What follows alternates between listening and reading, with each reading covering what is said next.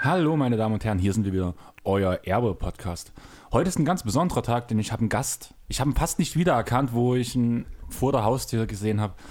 Lang verschollen, die Geheimratsecken sind größer geworden. Chris, die Leute haben ewig nichts von dir gehört. Also erzähl uns bitte, wie bist du zum Basketball gekommen? Wer ist dein Lieblingsspieler? Ja, also hallo, ich bin der Chris.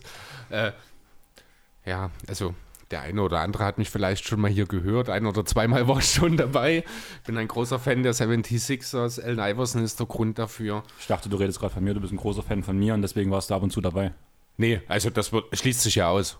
Also großer Fan von dir, alleine schon. Das ist ja ein Satz, den könnte niemand freiwillig sagen. Ja, doch, machen einige. Also, Ja, aber auch erst nach 10 oder 12 Bier wahrscheinlich. Das wahrscheinlich. Und vielleicht, na gut, vielleicht können wir ja noch das Basketball vom DJ ein bisschen ausklammern. Mhm. Äh, Beim DJ funktioniert es ja ganz schon. Ich habe dir das erzählt, beim Hometown Festival bin ich DJ-Headliner. Ja, stimmt, aber wahrscheinlich haben 15 abgesagt oder so. Nö. Also sind eigentlich genau die, die ich erwartet habe, die kommen. Okay. Ja, aber Auch ein cool. grö- anderer größerer dabei. Ich glaube eher, dass es daran liegt, dass ich als Headliner eingesetzt werde, beziehungsweise, also ich, gut, ich war die letzten zwei Mal, wo ich dort war, auch Headliner. Mhm. Allerdings habe ich ja diesmal gesagt, einfach um das Festival zu unterstützen, weil ich schon das cool finde, was die Jungs und Mädels aufziehen. Und habe ich ja gesagt, ich tue nur per Spendenquittung auflegen, sprich, die stellen mir eine Quittung aus, dass ich den 200 Euro, was meine Gage gewesen wäre, vielleicht oder, oder 300 oder 400, was man halt aushandelt danach an so einem Abend. Das stellen die mir als Spend, dass ich denen das gespendet habe und damit kann ich es bei der Steuer abrechnen, aber kriege implizit keinen Lohn an dem Abend. Ja, ist doch cool. Einfach. Schön. Schöne Geste. So. Ja. Schön wie ich. Schöne Geste. Ja. Also Chris ist wieder am Start. Ja. Und wie geht's dir? Warum hast du die letzten Male gefehlt? Ja, Emma, hast du mich versetzt? Das war letzte Woche, da warst du bei Sandro. Hättest du auch mit nach Leipzig kommen können? War eigentlich nie Thema, oder? Nö. Haben wir nie drüber geredet, aber schön, dass du es danach einfach mal so in den Raum wirfst. Man kann dir ja erstmal Vorwürfe machen und danach gucken, wie du darauf reagierst. Ja, natürlich, das kannst du gut, das stimmt. Ja, die Woche davor hat es mich mal wieder ein bisschen flach gelegt. Da hast du das Ganze ja trotzdem mit unserem Gast ganz gut gerettet. Ja, du musst halt echt mal aufpassen mit den Frauen. Es kann nicht immer so weitergehen. Ja, mein Gott, was willst Oder du war es machen? doch Domantes? Das ist, ich, wenn ich die Chance hätte. nee, Quatsch. Für die Leute, die jetzt nicht wissen, um was es geht. Es geht um Domantes Sabonis und hört mal in die Top Shots Power Forwards rein. Da werdet ihr die ganze Story erfahren. Inklusive Hochzeitsfoto von uns. Genau. Also Domantes sah sehr glücklich, glücklich aus neben dir. Ich auch, ich habe gestrahlt. Ja. Du strahlst immer auf Bildern, wenn ich dich irgendwo rein retuschiere. Wahrscheinlich, weil es immer dasselbe Foto ist, was du nimmst. Nein, ich suche tatsächlich immer. Von dir gibt es echt nicht viele. Ich muss wollte gerade sagen, da musst du ganz schön suchen wahrscheinlich, ja. Ja, also diese drei Bilder auf deinem Facebook-Profil durchzuschauen. Ja, auch wieder war, da ist nicht so viel. Ja, nein, also wir machen dem, lass, ich lasse dich demnächst mal bei einem Fotoshooting absetzen und dann tun wir mal so verschiedene Posen, wo man bloß dein Kopf drauf ist. Da habe ich auch nicht so viel Arbeit im Endeffekt. Vielleicht kriegt man ja irgendwie einen Greenscreen her oder so. ja. So, ähm, in der NBA-Halle kannst du so tun, als wärst du der Flitzer letztens aus dem, äh, aus dem Garten. Warst Oh, du, der ist ganz schön getackelt worden. Das war in Philadelphia, ich glaube. Nein. Doch. Atlanta oder Sicher? das war New York Knicks gegen war das nicht in Philly? in Philly war da ähm, War Popcorn. war Popcorn. Ja, dann weiß nicht, ob wir vielleicht da auch mal ganz kurz drüber reden wollen. Wie Popcorn bescheuert die ich mit- Fans mittlerweile geworden sind, jetzt wo sie endlich wieder in die Hallen können. Also ich weiß nicht, ob du das, du kannst ja deine Meinung nochmal dazu sagen. Das Thema Westbrook, Ja und ähm, Young habe ich ja mit Sandro schon ausgewertet. Ja, ähm, Damit weiß ich mal wieder, dass du unseren Podcast, wenn du ihn schneidest, nicht doch, ordentlich ich habe ihn gehört, aber du weißt auch genau, dass ich mir über eine Woche nichts merke. Und dabei trinkst du nicht mal. Nee, das brauche ich auch nicht. Ich kann mir auch so nichts merken, ohne was zu trinken. Ja, dann sag deine Ähm. Meinung erstmal dazu, dann können wir noch die nächsten Vorkommnisse nochmal ansagen. Ja, also grundsätzlich erstmal völlig äh, asoziales Verhalten, egal ob das nur Popcorn ist, das geworfen wird, ob das Trey Young ist, der bespuckt wird oder äh, was war da noch?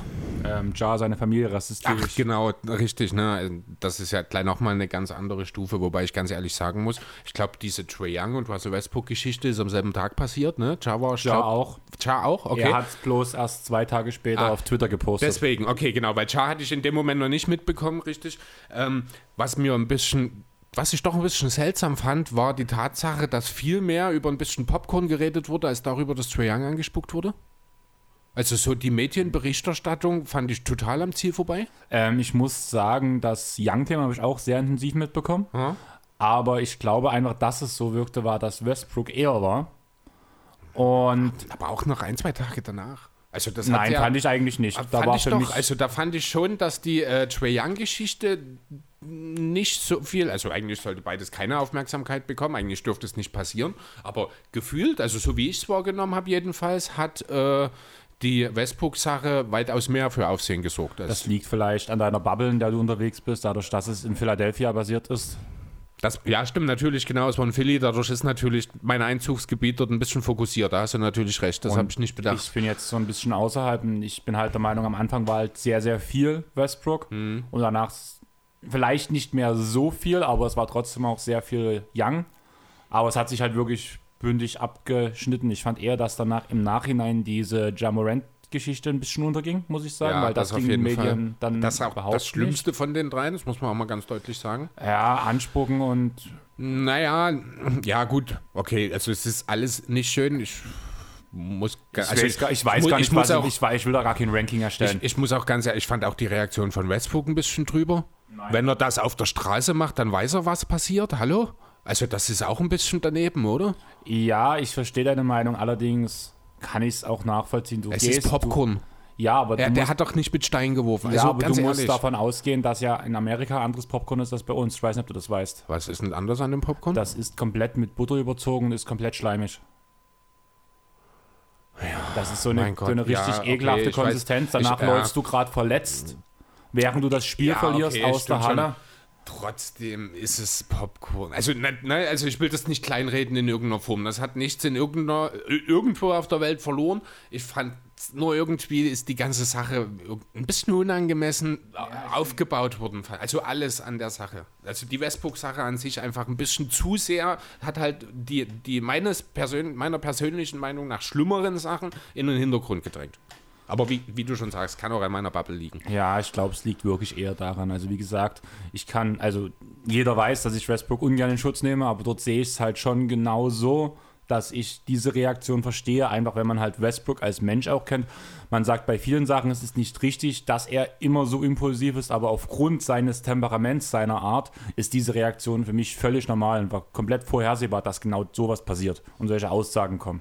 Ja, mh, ja, gut, lass mal jetzt so, denke ich, stehen. Ich finde auch die Reaktion von ihm nicht gut, aber ja, also nachvollziehen, dass das gerade bei ihm so passiert, ja, erwartbar war es, aber deswegen muss es mir ja nicht gefallen. Ja, genau. Nächste Sache wäre Kyrie und Lucky, würde ich damit erstmal anfangen. Äh. Auch wenn das jetzt nicht direkt Fan-Sache wäre. Das ist auch so eine Geschichte, äh, du meinst hier Kyrie und das Logo, ne? Kyrie und das Logo. Ähm, war auch so eine komische Geschichte. Ich habe das Spiel nicht live gesehen. Ich hatte das dann am nächsten Tag zunächst erstmal nur die Szene gesehen. Ich habe mir zuerst gedacht, hat mal wieder die Medienlandschaft versucht, irgendwas herbeizureden, weil für mich, in dem Moment, wo ich es gesehen habe, ich wusste nicht, dass es nach dem Spiel passiert ist, dachte, das ist so dieses typische vor dem Spiel, man tritt nochmal so die Schuhe fest, guckt, wie rutschfest man ist, so wirkte das. Natürlich ein bisschen provokant, dass er dafür aufs Logo geht.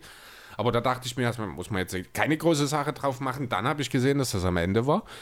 Und das- ich musste trotzdem grinsen, muss ich sagen. Also, das ist schon so ein richtiger Bad- Badass-Move von Kyrie. Aber ja, ein bisschen unter die Gürtellinie schon auch. Ja. Ich muss halt wirklich sagen, bei mir ging das Ganze so los. Ich, hab, ich bin früh aufgewacht, habe den Flaschenwurf gesehen. Komplette Medien-Berichterstattung wirklich darum. Mhm. Aber was Kyrie gemacht hat, ging erstmal komplett unter. Ja. Weiß nicht, war das bei dir auch so? Also, Nicht wirklich. Also, das war eine der ersten Sachen tatsächlich, die ich gesehen habe am nächsten Tag. Aber kann auch wieder an Social Media halt gelegen haben, dass es gerade von war im Algorithmus. ja.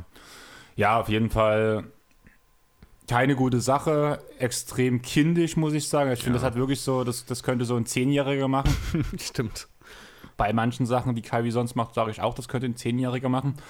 Aber okay, ist jetzt so und Kyrie und Boston werden einfach keine Freunde. Ich würd, denke mal, er wird den Rest seiner Karriere in Boston jedes Spiel ausgepfiffen, so laut wie es nur geht. Ja, da die Celtics wahrscheinlich demnächst, also in den nächsten Jahren auch wieder eher Richtung Contender gehen, wird er eh nicht so oft gegen Boston spielen, von daher ist das halb so wild. Reden wir später drüber, würde ich sagen. Ähm, ja, der Flaschenwurf, wahrscheinlich zumindest die gefährlichste Sache von allen. Die Flasche war halb voll aus einer gebührenden Entfernung, also dass er ihn da so knapp verfehlt hat.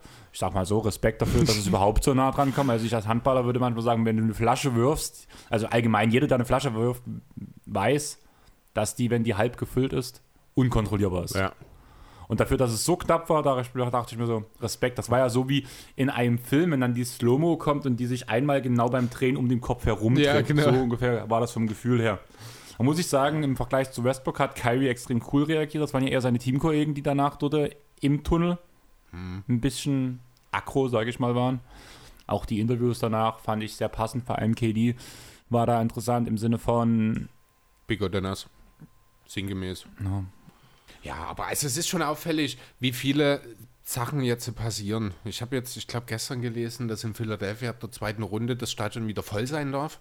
Also wirklich mit 100% Auslastung. Ich muss ehrlich sagen, ich bin gerade so ein bisschen an dem Punkt, wo ich ein kleines bisschen Befürchtung habe, dass am Sonntag irgendwas Dummes passiert.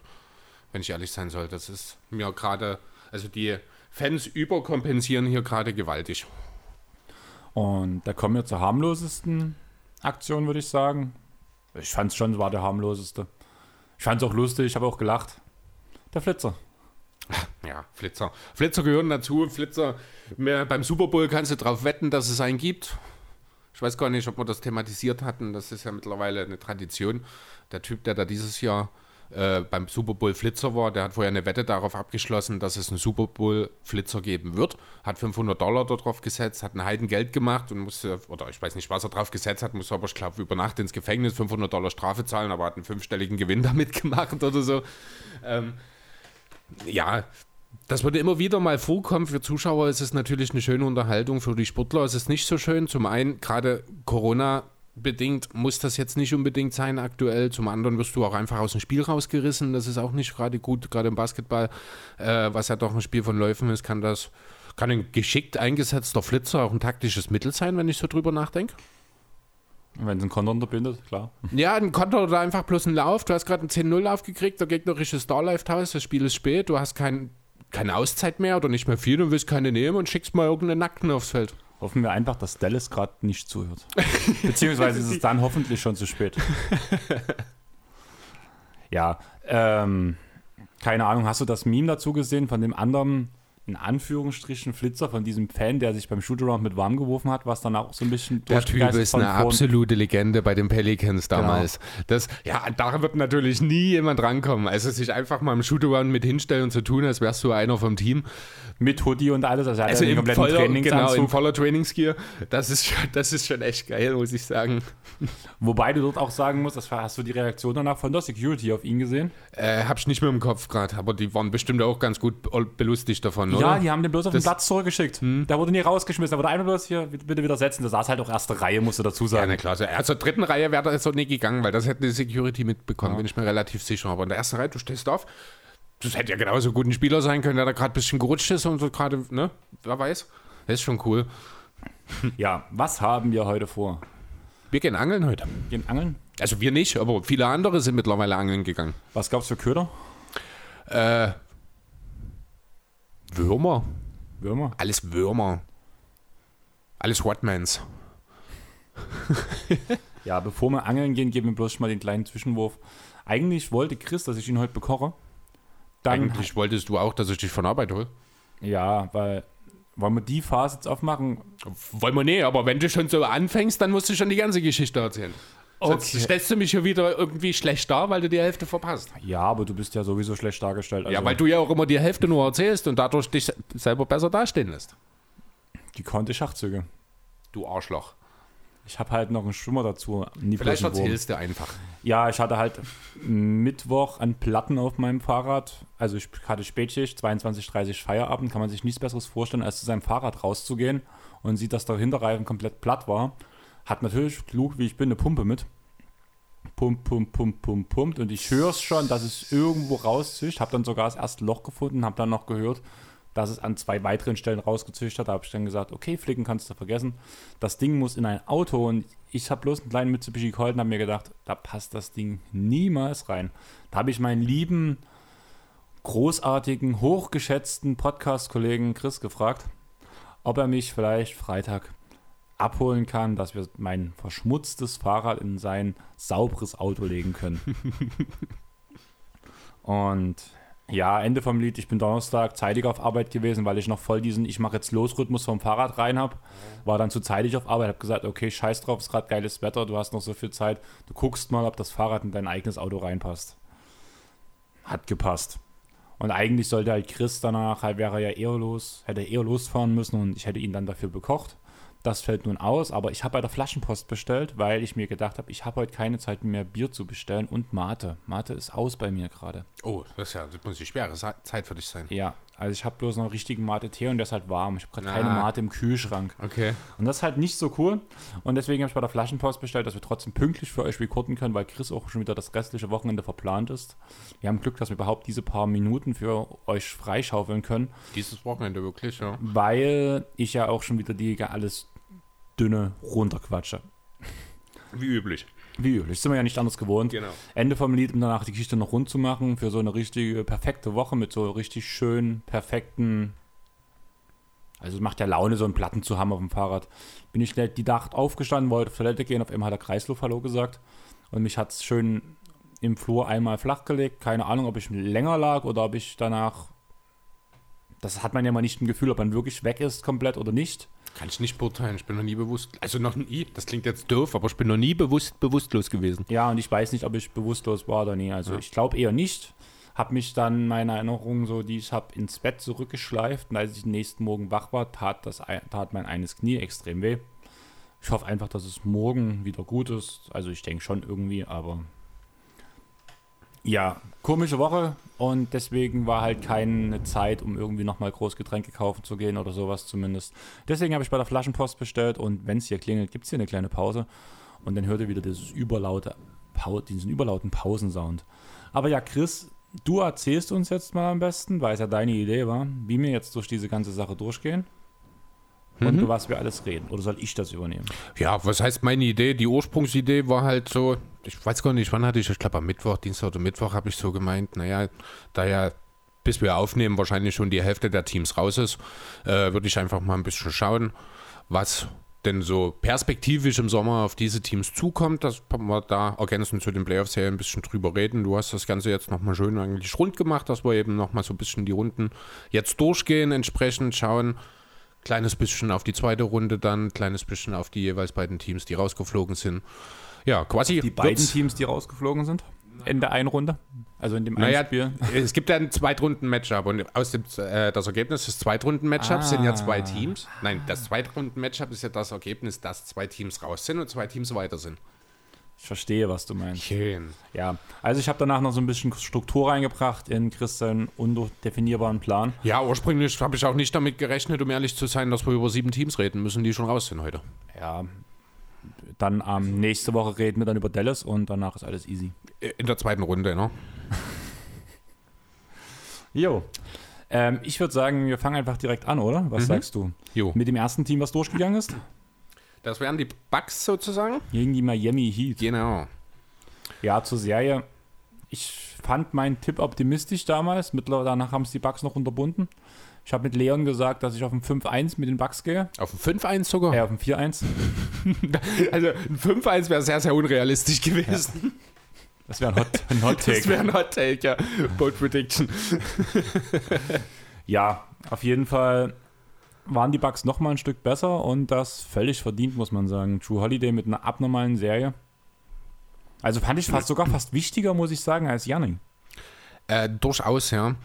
Was man, also so ganz grob zusammengefasst, um es mit einem Satz, ich fand, ich glaube, auf Spox war es beschrieben diese Woche, äh, ist ja nun das äh, Matchup, das die Heat letztes Jahr mit 4 zu 2 in der Bubble gewonnen haben. Schön kurz zusammengefasst könnte man sagen, die Bucks sind einfach ein bisschen besser geworden, oder sind besser das letztes Jahr und die Heat, äh, ja, so gerne ich sie mag und so sehr sie uns alle begeistert haben letztes Jahr, muss man halt auch im Endeffekt sagen, das habe ich auch die ganze Zeit letztes Jahr schon gesagt, die haben ganz klar overachieved letztes Jahr.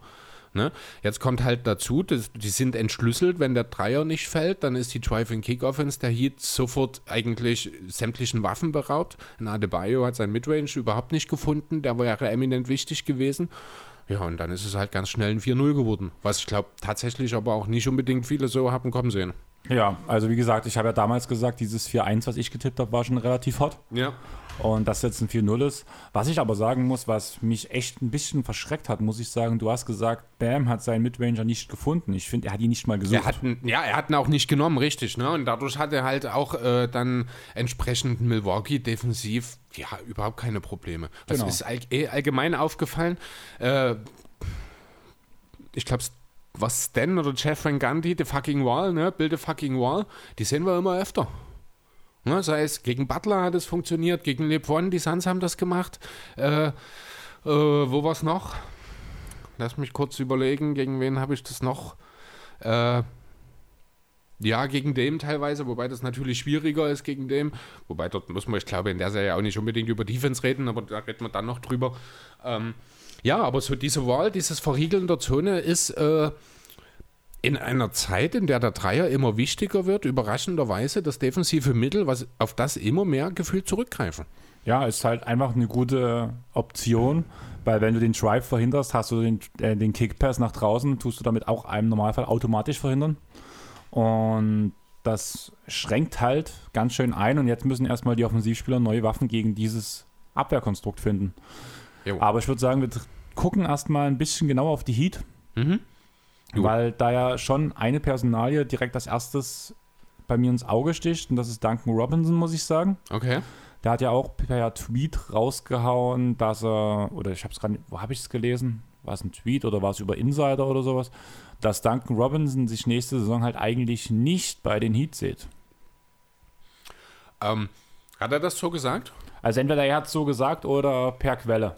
Okay, also ich habe Auf jeden Fall kam es per Vosch und Shams, also Okay, also halt ich relativ viel jetzt, drauf. dass er das so gesagt hat, habe ich jetzt nicht mitgekriegt. Er hat halt so diesen klassischen Free Agent Move getätigt letzten Endes. Es muss halt stimmen, es muss fair sein, äh, die Situation muss passen. Er will halt trotzdem contenten natürlich, aber er will halt auch seine Familie in trockene Tücher bringen. Ja, also das sind jetzt alles Sachen. Robinson ist ein Restricted Free Agent. Miami kann theoretisch überall mitgehen, aber Miami ist halt auch schon wahnsinnig teuer muss gleichzeitig noch die Thematik Victor Oladipo behandeln und auch noch den Restricted Free Agent Kendrick Nunn und noch ein halbes Dutzend weiterer Free Agents. Also das wird eine sehr, sehr heikle äh, Offseason auch für die Heat. Angeblich gibt es ja Interesse von Duncan Robinson, gab es halt auch Gerüchte, dass er gerne zu den Bucks wollte. Was jetzt auch gerade mit diesem Matchup halt Uh, schon, das ist dann aber keine wirtschaftliche das Entscheidung, ist ein oder? KD-Move. Ähm, Ich ja, musste, ich musste ähm, sofort an ich- KD denken, du unterliegst in den Playoffs in einem Team und gehst zu dem Team. Äh, also ich habe jetzt direkt tatsächlich an Montrezl denken müssen. Gab es jetzt kein direktes Duell zwischen den Lakers und den Clippers im Vorfeld, aber so eine ähnliche Situation. Auch Ja. wenn es jetzt für Harrell natürlich denkbar schlecht ausgegangen Ja. ist. Also, das war, glaube ich, die schlechteste Entscheidung, die er machen konnte, so wie es aus, es Also für ihn, ich glaube ihn. nicht unbedingt. Der hat eine Spieleroption bekommen. Finanziell hat sich schon gelohnt. Aber ich glaube, er wollte eigentlich mehr Geld Ja, haben. das mag sein. Wird wahrscheinlich auch nicht darauf gewettet haben oder gesetzt haben, dass er diese 9 Millionen Optionen nehmen muss. Aber das wird er wohl tun wollen.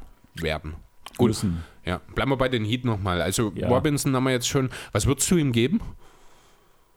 Marktgerecht müsste man ja eigentlich über 20 Millionen im Jahr reden. Ne? Das ist das, was ein Bertans bekommen Ich wollte hat. gerade sagen, der Bertans-Vertrag ist jetzt halt Das ist die also, Benchmark. Mal blöd gesagt, letzte Saison oder letzte Offseason haben wir darüber geredet, dass der typische Starter auf der Center-Position ist die Mid-Level und eigentlich der typische Three-Point-Shooter ohne Defense ist halt Soll, sollte eigentlich auch nicht mehr verdienen, ne? weil er auch nur einen kleinen Skill hat. Ja, aber das ist halt diese Bertans-Marke und die Aber wird halt erstmal genau. vorgelegt und der wird auch immer wieder danach zitiert werden. Also Bertans hat so viel Geld bekommen. Ja, Ber ganz klar. Bertans ist letztes Jahr hier zum Thema äh, reiner Shooter, mehr oder weniger. Joe. Auch Joe Harris. Wobei Harris natürlich nochmal eine andere Klasse als ein Davis Bertans ist, finde ich. Aber der hat auch nur, ich glaube, eineinhalb mehr im Jahr oder sowas. Also ist ja auch dieselbe Range.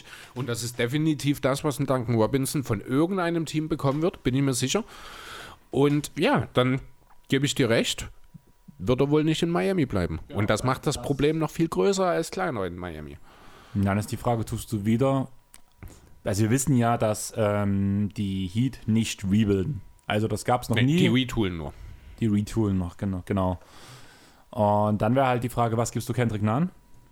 Richtig, das ist der nächste, ist der andere Restricted Free Agent, auch ein wichtiger Spieler, der sich jetzt äh, als äh, ja, zweite Ballhandling-Option letzten Endes als Entlastung für Jimmy Butler etabliert hat, als Going Guard wichtig ist.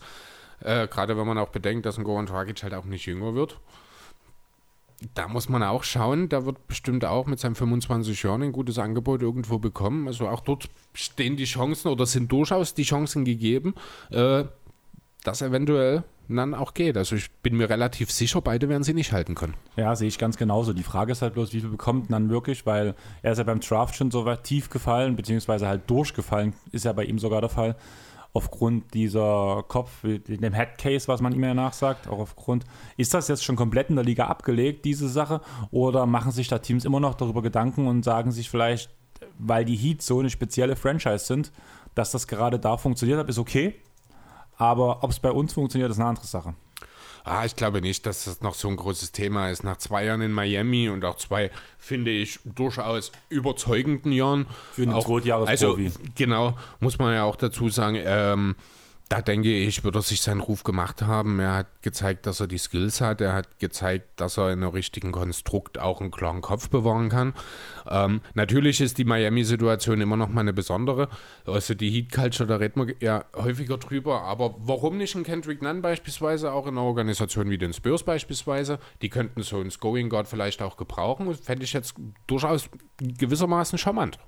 Ja, verstehe ich, aber das ist halt wirklich der Punkt, dass ich gerade mit so einer Vorgeschichte habe ich irgendwie das Gefühl, das passt einfach nicht zu den Spurs. Also das ja, reine Skillset passt.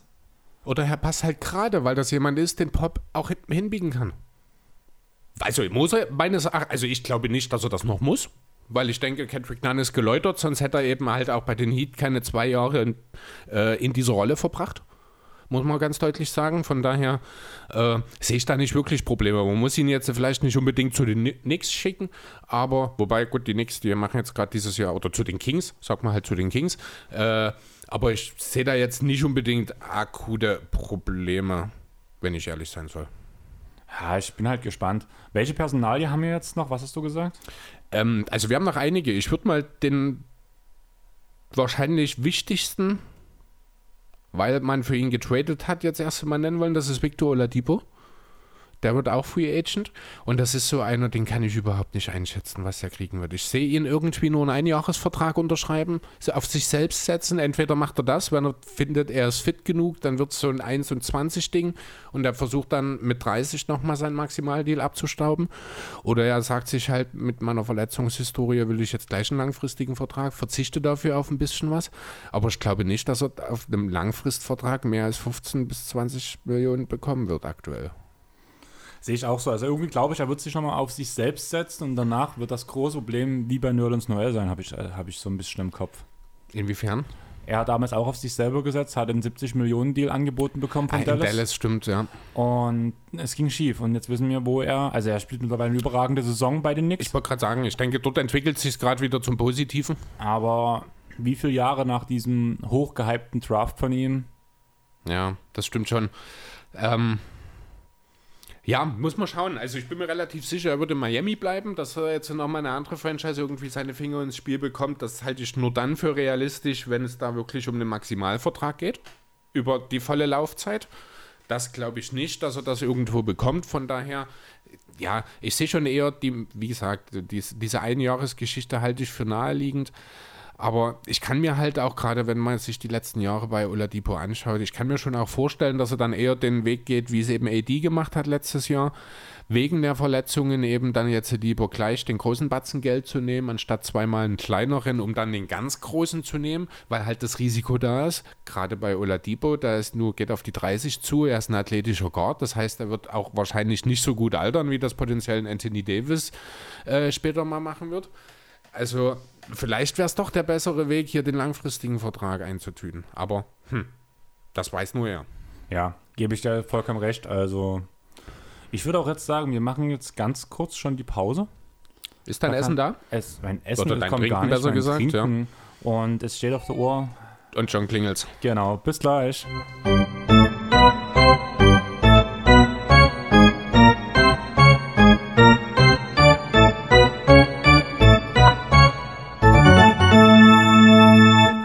Wären wir wieder. Ich werde auch gleich nochmal nach hinten greifen, während euch Chris die letzten Namen vorstellt, weil ich mir noch eine Mate hole, die ich jetzt endlich darf. Ha, jetzt müsste nur noch gekühlt sein, hä? Ja, gekühlt ist sie leider nicht, aber ich muss trotzdem noch aufstehen, weil ich es völlig vercheckt habe, mir gleich eine Mate mitzubringen. Chris sitzt mir gegenüber und trinkt genüsslich seine Punika, die auch nicht gekühlt ist, muss man dazu sagen. Nee, die habe ich schon heute Nachmittag erst geholt. Und ich werde mir jetzt eine Mate öffnen. Jo, ich erzähle euch derweil mal, wer sonst noch so in Miami Free Agent wird. Das ist nämlich eine ganze Reihe von Spielern. Ich glaube, tatsächlich garantiert sind nur fünf Spieler für die kommende Saison. Das sind Tyler Hero, Jimmy Butler, Bema Adebayo, Casey Okpala und Precious Achuva. Alle anderen haben irgendeine Option oder einen auslaufenden Vertrag. Äh, das sind eben die genannten Nan Robinson und Oladipo, die wahrscheinlich die höchste Priorität haben. Auch Goran Dragic ist dann wahrscheinlich priotechnisch der nächste, über den wir reden müssen. Der hat eine Teamoption über 19,5 Millionen, also die Heat haben die.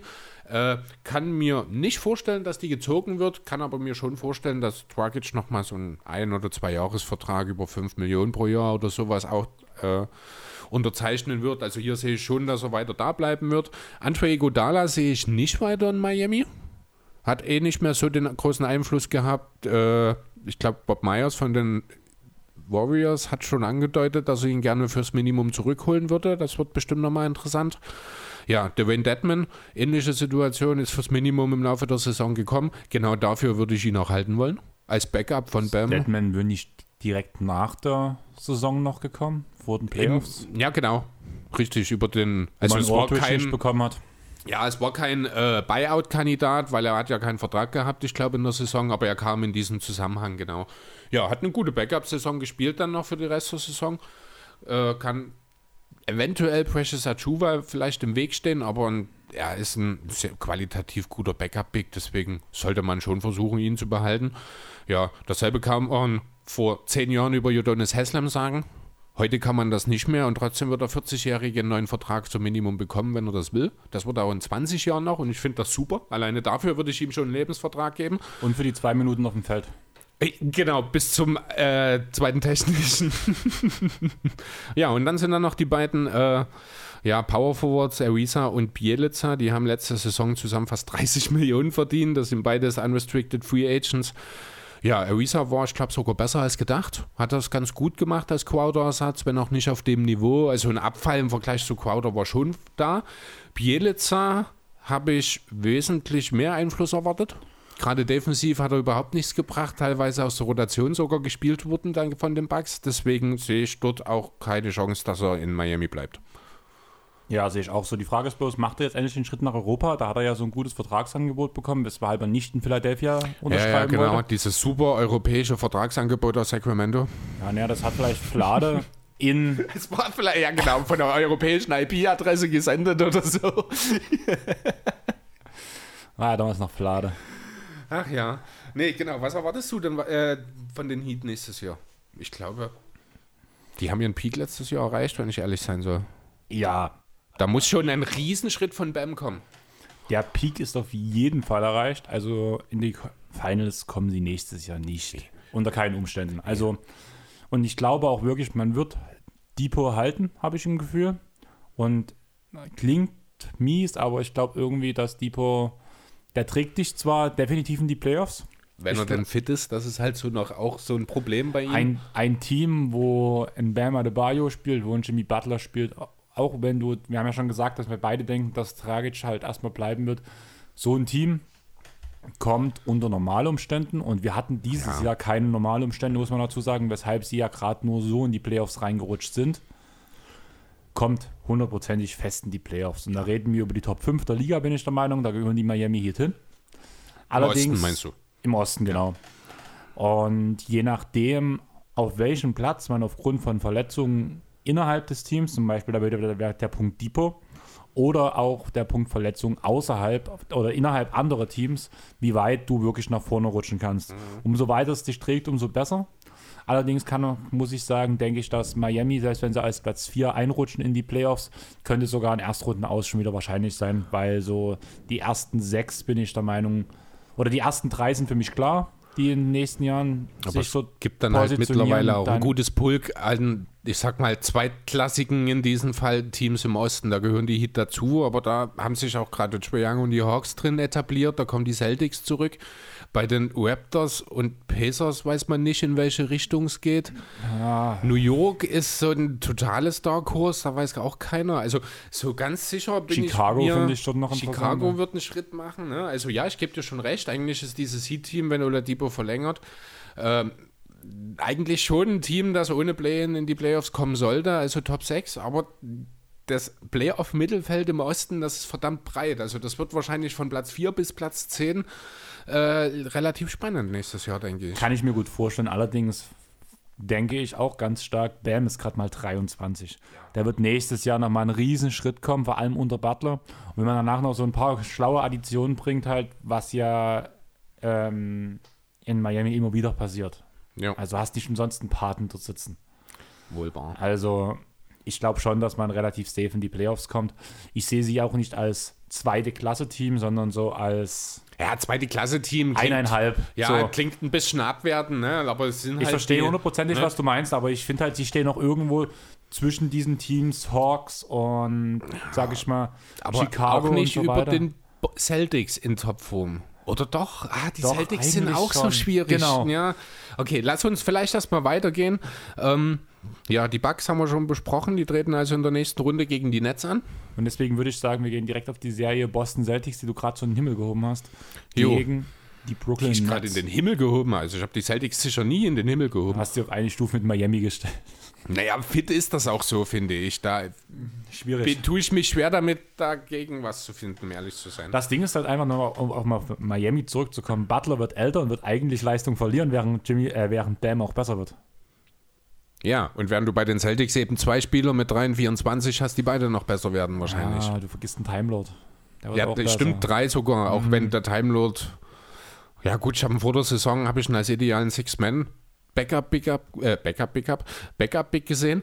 Aber ja, da hat er mich jetzt auch schon Lügen gestraft. Hat sich jetzt schon als Starting Rim Runner mehr oder weniger etabliert. Ganz ehrlich, wenn der lernt, wie man nicht fault, Wird das interessant, dann ist das irgendwie, dann ist das vielleicht doch mal ein All-Star, wenn mal in einer Saison alles gut zusammenläuft. Ich könnte mir sogar mehr vorstellen, muss ich sagen. Nee, das, nee, dafür fehlt's. Das ist, also, das ist ja schon jemand, der wirklich nur über die reine Athletik und Dynamik kommt. Das sind dann, also, das ist so eine DeAndre Jordan-Situation. Ja, aber er ist ein wesentlich schlauer Verteidiger als DJ damals. ja, gut, das mag sein, aber die Defense ist für die All-Star-Wahl jetzt nicht unbedingt ausschlaggebend. Ja, mir geht's aber, also Gobert hat's auch geschafft. Ja, gut, das ist aber auch nochmal ein anderes Niveau. Ja, aber du weißt ja nicht, wo es hingeht. Du musst ja sehen, dass das ähm, Robert Williams ja gerade mal in seinem zweiten oder dritten Jahr steckt. bin mir gerade unsicher. ist schon richtig. Aber trotzdem sehe ich ihn nicht. Äh, ja, also er wird auch nie der beste Spieler eines Teams sein. Er wird auch nie der Zweit- oder er sollte nie der Zweitbeste sein, weil das sind Spieler, die sollten einfach in der Lage sein, sich ihre Würfe selber zu erarbeiten. Das ist eine Sache, die in Robert Williams wahrscheinlich perspektivisch nicht unbedingt auf seiner Stärkenliste stehen hat. Von daher äh, wird sicherlich ein sehr, sehr wichtiger Rollenspieler und auch ein guter Starting-Sender. Da bin ich mittlerweile überzeugt. Aber irgendwo ist dann das Ceiling auch vorbei. Dann lass uns jetzt aber trotzdem mal auf die Serie erstmal eingehen, bevor wir die ähm, Celtics noch weiter auseinandernehmen. Ja, ähm, Das haben ja auch die Nets schon re- relativ gut gemacht. ja, vor allem KD. 34,5 Punkte pro Spiel. Als wäre nie weg gewesen. Ja, doch, ich finde, man sieht in der Defense, dass er ein bisschen langsamer ist. Ja, aber offensiv das ist immer noch so smooth, so geschmeidig. Das, da kann sich jeden Wurf erarbeiten, den er haben will. Also Ja, er, KD erarbeitet sich keinen Wurf, er Nee, nimmt den ist, Wurf. Genau, er nimmt ihn einfach, ne? Und es ist scheißegal, wer da ist oder was er dafür machen muss. Es funktioniert einfach. Das ist Wahnsinn. Weißt du, was ich gern sehen würde? Wie KD so einen Pull-Up-Jumper genau über Boban macht oder über Taco. Weil auch das würde irgendwie funktionieren. Ich weiß nicht wie, aber es würde funktionieren. Mal sehen, vielleicht bekommen wir ja mal die Möglichkeit, KD über Embiid oder über Simmons in den Conference Finals werfen zu sehen. Das würde mich auch schon sehr interessieren. Da wären meine Sympathien klar bei einer Franchise. Das wäre mir echt klar egal. Jedenfalls, Wieso? äh, Wieso wäre dir das egal? wieso sollte mich interessieren, welche Sympathien du in irgendeiner Playoff-Serie hast? Weil ich mal ausnahmsweise pro Sixers wäre. Ja, ist mir aber trotzdem egal. Es ist schön zu wissen, aber es ändert jetzt nichts an meiner Sicht auf die Welt. Aber danke. Ich habe gedacht, ich ja, du hast dich am Anfang des Podcasts beschwert, dass ich immer dich ins schlechte Licht rutsche. Jetzt rutsche ich dich zumindest mal in das Super. Licht. In jetzt, jetzt versuchst du mal irgendwie eine krumme einen krummen Bogen zu ziehen, der irgendwie eine Affinität zu meinem Lieblingsteam ist und du denkst, damit ist alles wieder gut. Ah, du bist so schön nah an der Realität manchmal. Es ist echt zauberhaft. Nicht alles wieder gut, aber es ist ja auch so alles gut. Aber ich habe gedacht, du kommst nächstes Mal mit einem Strauß Blumen vorbei oder so. Oder ein Bier auf Freundschaft dann und so. Schauen wir mal. Da ist ja auch eine Blume dabei, wenn du das mit dem Bier richtig machst. Ja, das musst du ja machen. Du bringst die Blume mit. Wieso soll ich dir eine Blume geben? Wieso sollten wir uns Blumen schenken? Lass uns kurz, äh, vielleicht weiter bei der Serie bleiben. Ja, ich muss ganz ehrlich, ich will gar nicht viel über die Serie sagen. Das war eine Zweiklassengesellschaft. Die Celtics haben ein Spiel gewonnen, weil Jason Tatum einmal ausgerastet ist. Ähm, ansonsten, das dreiköpfige Monster ist abartig. Ich kann es echt Offensiv. nicht anders. Also, auf, ja, natürlich. Also, ja, wenn wir über die Nets reden, reden wir eigentlich immer, wenn es positiv ist, über die Offensive. Ähm, ich glaube, alle drei individuell jeweils mit einem True-Shooting von über 63 Prozent zusammen ja knapp an die 100 Punkte. Also das ist alles rekordträchtig und wirklich Wahnsinn. Äh, Joe Harris under the radar macht äh, also der ist der absolute Flammenwerfer jetzt in der ersten Playoff-Runde Mein gewesen. Lieblingsspieler bei den Nets. Ja. Sogar über Shamet. ja, es ist auch nicht schwer momentan. Ja, du weißt doch, wie meine Sympathien Ja, na sind. klar. Ja, und bei By the, Boston by, hat man by halt, the way, Shoutout an Klatsch Podcast. More love to Jerome Robinson. Ihr dürft diesen 13. Pick nicht, nicht kennen. Ich, ich werde dich in zehn Jahren mal nach Jerome Robinson fragen. welche sagen, was. Wir haben vor uns das Thema gehabt, du wusstest nicht mehr, was letzte Woche Phase war. Ich weiß. Und dann in zehn Jahren. Ja, kommen wir zur Serie zurück. Also Boston hat halt auch ganz klare Schwachstellen gehabt. Abgesehen davon, dass halt mit der Ra- Herausnahme oder mit dem Fehlen von Brown einfach mal der beste Verteidiger gefehlt hat, ist es auch offensiv. Kemba Walker ist ein Schatten seiner selbst, freundlich ausgedrückt. Die Frage ist, lag es vielleicht auch einfach nur an der wirklich von sehr, sehr schwierigen Umständen begleiteten Saison? Ist es vielleicht hilfreich, wenn Walker eine vollständige Saisonvorbereitung mitmachen kann, die er nicht hatte? Kann er seinen Körper nochmal, hat halt jetzt Fluch. auch lange das Pause. Ist ein Fluch in Boston. Alle Point Guards gehen kaputt. ich weiß nicht. Kyrie in. Boston ja. nur verletzt, Thomas in Boston nur verletzt, Kemba in Boston nur verletzt, Teague, keine Ahnung, ob der dann großartig verletzt war, der hat einfach, einfach, einfach keine Rolle Teague gespielt. ist halt auch einfach alt gewesen. Also. Genau. Und so hat sich das ja wirklich durch die Point Guards Marcus Smart verletzt, Ewigkeiten. Das ist ein Fluch. Ja, aber so einen Fluch muss man halt im Zweifel auch irgendwie mal versuchen zu brechen. Die Frage ist, geht das mit Kemba Walker? Ähm, ich glaube, es gibt ein paar Yu-Gi-Oh! Karten, vielleicht können wir schon von Flüchen reden. So Schnellzauber, Fluch Ja, genau. zerstören, vielleicht funktioniert's. Wer weiß. Ja, ansonsten sieht es nicht so gut aus für die äh, Celtics. Man hat zwar jetzt versucht, mit Evan Fournier im Laufe der Saison dieses Loch, was äh, Gordon Hayward gerissen hat, zu füllen. Das hat auch nicht funktioniert, weil Fournier halt direkt erstmal, ich glaube, einen Tag nach seiner Ankunft ins Protokoll auch musste. Also ich glaube, Boston ist auch das Team, das am meisten äh, von Covid und ja, doch Mit von, Miami zusammen. ja, äh, beeinträchtigt wurde. Dazu halt die Verletzungen Tatum, der auch Wochen nach seiner Erkrankung noch mit einem Inhalator zu, äh, zu tun hatte, weil es eben nicht so richtig ging. Dann gab es eben noch diesen nicht für alle so ganz nachvollziehbaren Scheißtrade, also rein sportlich gesehen. Jetzt im Nachhinein sieht es natürlich besser aus, aber du hast halt auch das Team noch mal ein bisschen durcheinander gewürfelt. Aus irgendeinem Grund hat man sich entschieden, Jabari Parker zu holen. Das habe ich nie verstanden, das werde ich auch nie. Für seine Verhältnisse hat er überraschend gute Defense gespielt. Ja, aber für seine Verhältnisse und für Boston-Verhältnisse, das sind halt die zwei Enden eines Stricks. Und der Strick ist lang. Und der Strick ist verdammt lang, ganz genau. Ja, ähm, gut. Letzten Endes stellt sich die Frage, wie sieht das Ganze aus, wenn Brown wieder da ist? Rein nominell haben die eigentlich eine echt gute Starting Five mit. Dann, also vorausgesetzt, Fournier würde man verlängern, der wird unrestricted Free Agent, der hat 17 Millionen verdient letzte Saison. Ich glaube nicht, dass er viel weniger verdienen wollen wird. Das hätte zur Folge wiederum, dass Boston richtig, richtig draufzahlt weil die schon in der, Luxury, äh, in der Luxussteuer sind. Ich glaube, ich hatte ein Rechenbeispiel gelesen, wenn von je 10 Millionen bloß verdienen würde und das wäre ein fetter Discount, dann würde man 19 Millionen nochmal zusätzlich an Steuern zahlen. Also das sind schon fast Golden State Kelly Oubre Dimensionen. Aber ging es nicht darum, dass dieser Teilstil gemacht wurde, um sich die Luxussteuer zu sparen? Aber der Hieß es damals nicht so? Und der Fournier-Deal sind ja an sich zwei unterschiedliche Deals gewesen. Ja, aber die ging ja trotzdem, da ja Thais gegen Ende der Ja. Trading Deadline je ging ja vorher auf den Tisch und ich bin der Meinung, es wurde damals damit begründet, um nicht in die Luxussteuer einzutauchen. Ja, nicht für Thais. Weil man eben Williams hat und weil man ja blöderweise Thompson bezahlt hat. Okay, dann habe ich das falsch Also, verstanden. ich, okay. weißt du, also Boston ist schon in der Luxussteuer, wenn mich nicht alles täuscht. Das ist da, äh, bin ich mir eigentlich relativ, ja klar, du hast den Maximaldeal von Brown, von Tatum, du hast den von Kemba, damit bist du schon fast drin. Dann hast du noch Marcus Smart und Tristan Thompson, die jeweils um die 2 Millionen verdienen. Also das Smart, ich glaube sogar 14 bald. Ähm, da kommt schon einiges zusammen. Die ganzen Rookie-Deals läppern sich auch. Boston muss schon, muss schon drin sein. Also, du hast diese Saison Kemba Walker mit 35 Millionen knapp, Brown mit 23 gut, Evan Fournier mit 17,5, Smart mit 13,5, Tatum mit 10. Ja, ja, genau, weil Tatums Maximalvertrag nächstes Jahr beginnt. Das sind ja gleich mal 30 Millionen mehr, Ja. die dort auf der Paywall stehen. Genau, hier steht's. Und wir sind dann, wie komme ich hier zu den Daten, was das gesamte Team kriegt? Hier sind auf jeden Fall 2021 in der Luxury Tech. Ja, Und zwar der 2021 ist aber die jetzt für die Celtics abgelaufene Saison. Salaries sind 130 Millionen, Ja, und diese 115 ungefähr ist die Grenze. 109, Komma irgendwas, glaube ich. Ja, kann sogar sein, dass noch mal ein bisschen die 115, das war, ich glaube, vor der letzten Saison, das hatte ich jetzt irgendwie noch mal im Kopf, äh, als das hier für die nächsten drei Jahre projiziert wurde, also das möglich. Aber Boston ist definitiv in der Steuer.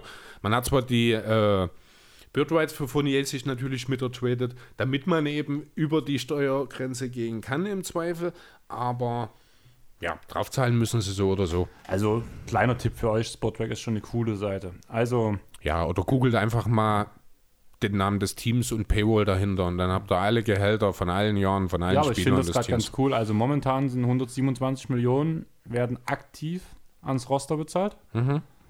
Dann hast du 3,293 Millionen Dead Money, also sprich solche Leute wie Moritz Wagner. Cap Holds hast du 26.500 Was, 26.500? äh, Millionen. Hm, Ich wollte gerade sagen. Das wäre gut gewesen, ne? hm. Aber es sind trotzdem die Zahlen von dieser Saison, oder? Der NBA, was? Es sind trotzdem die Zahlen von dieser Saison. Genau. Ja. Und da, ähm, das, Cap, Max Cap ist 109 Millionen 140.000. Nur mal so. Mhm. Ja, genau. wir's Und, ja, hatten. 109, genau. Und 115 ungefähr nächstes Jahr. Und da sind trotzdem die Celtics schon drüber und das schon ohne Fournier. Es gibt noch zwei andere äh, Free Agents, die sind aber zu vernachlässigen. Das sind äh, Luke Cornett und Sammy Oshele. Ja, wird man wahrscheinlich beide jetzt nicht unbedingt brauchen. Oshele war der eigene Draft-Pick. Ich weiß nicht, ob man dort einen sentimentalen Wert drin sieht, aber einen echten Mehrwert bietet er auch nicht. Und ich glaube, Luke Cornett, ja, Cornet. könnte Cornett von mir aus. Ist das nicht ein Franzose? Cornet wird zumindest von allen Cornet ausgesprochen. Ja, weil das ja By the alles way- Engländer sind. Tatum bekommt nur 28, nur 28 Millionen nächstes Jahr. Und die, der Cap bis jetzt sind 134 Millionen aktiv.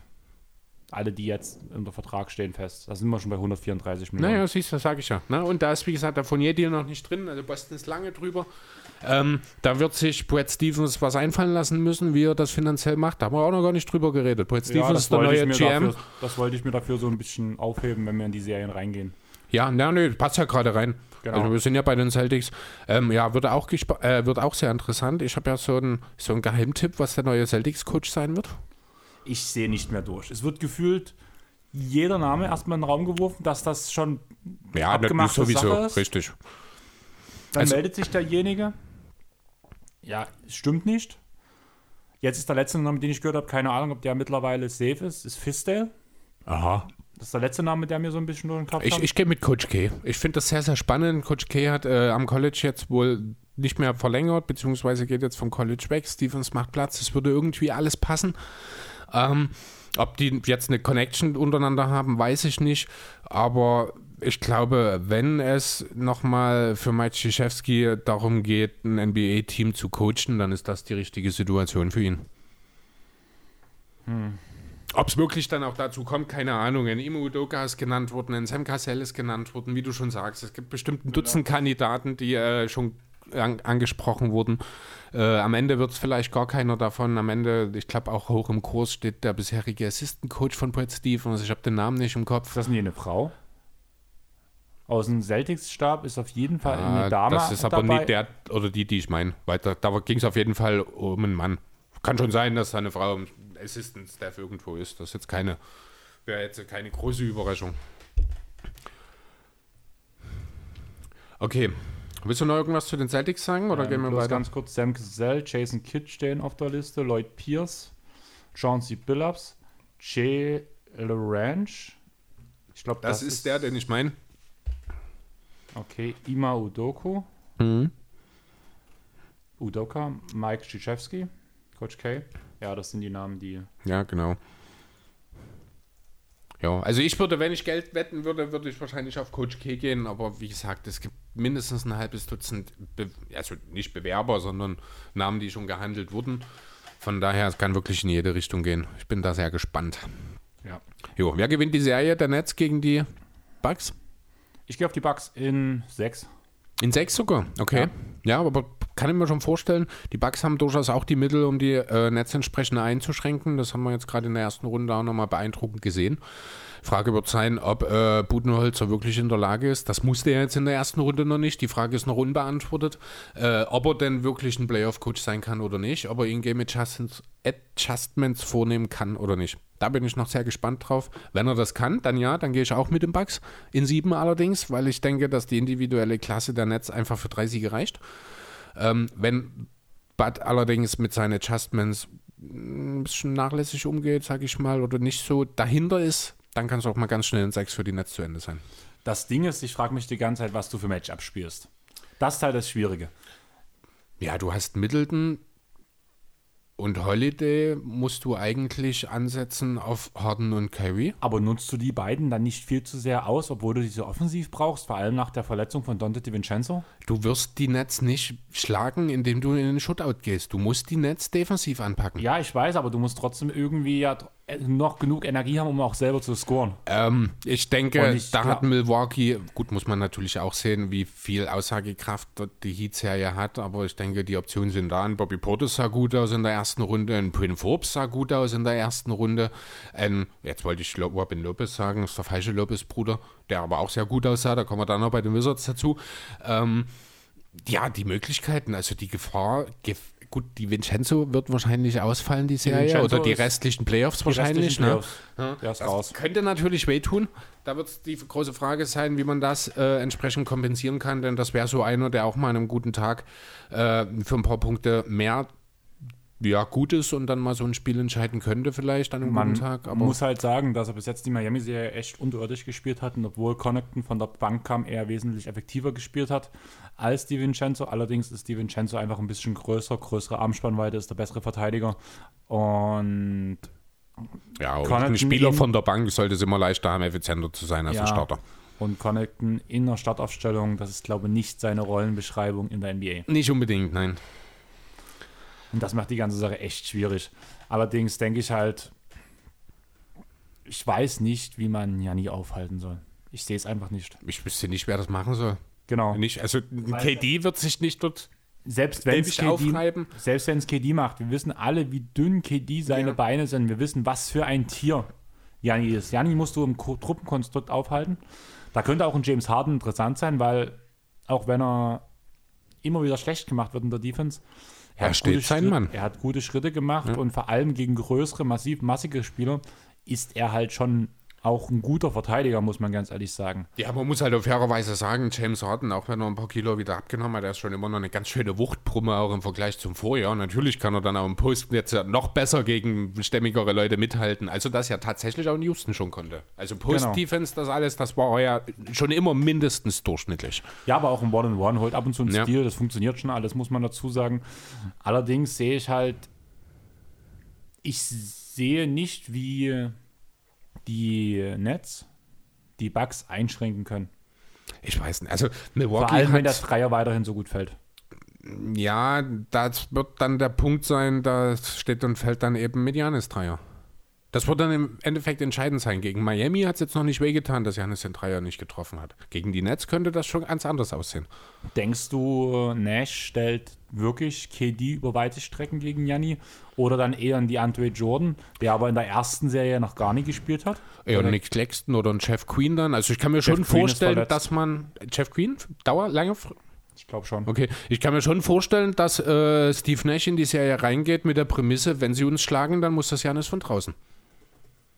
Und dann macht es natürlich Sinn, den eigenen Sender entsprechend aufzustellen, damit er den Korb stützen kann. Du gibst dann natürlich Janis den Platz. Du wirst wahrscheinlich dann auch mal ein Spiel verlieren, weil er dir dann vielleicht doch mal sieben von neun reinhaut. Aber wenn er in den anderen Spielen nur zwei oder drei von neun trifft, dann hast du damit das, die richtige Taktik gewählt. Ja, auf jeden Fall gebe ich dir vollkommen recht. Ich bin gerade in der, diesen, in der diesjährigen Saison der Netz und suche mir gerade die Injury Reports raus. Irgendwie Jeff Green Output. Nets coach Steve Crash, Nash said Green has a strained plantar fascia and will be re-evaluated in 10 days. Das ist vom 27. Mai, also wird im Laufe der Woche wieder neu beurteilt. Siehst du, deswegen tust du sowas schneller raussuchen als Richtig. ich. Gut. Jo, dann haben wir die. Haben wir jetzt die erste Serie erst beendet? Nein, die nee. zweite. Also wir haben jetzt die erste Zweitrundenserie quasi beendet. Genau. Oh, wir sind langsam. Ja. Gut, lass uns, wollen wir im Osten bleiben oder gehen wir in den Westen? Ich würde sagen, wir machen den Osten erstmal clean und danach reden wir weiter und dann kannst du mir erklären, was mit Joel Embiid los ist.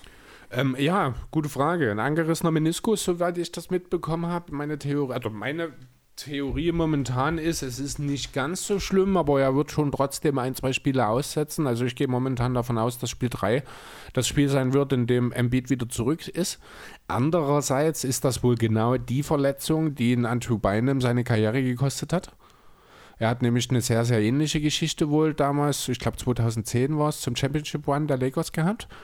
Hat diese aber eben in den Playoffs nicht behandeln lassen, sondern durchgespielt und dann im Laufe seiner Karriere eben mit diesem Knie sehr, sehr große Probleme gehabt. Also man muss hier sehr, sehr vorsichtig sein. Ich hoffe, es ist wirklich nicht so schlimm. Also es ist wirklich so okay, sage ich mal, wie es aktuell meines Erachtens nach beschrieben wurde.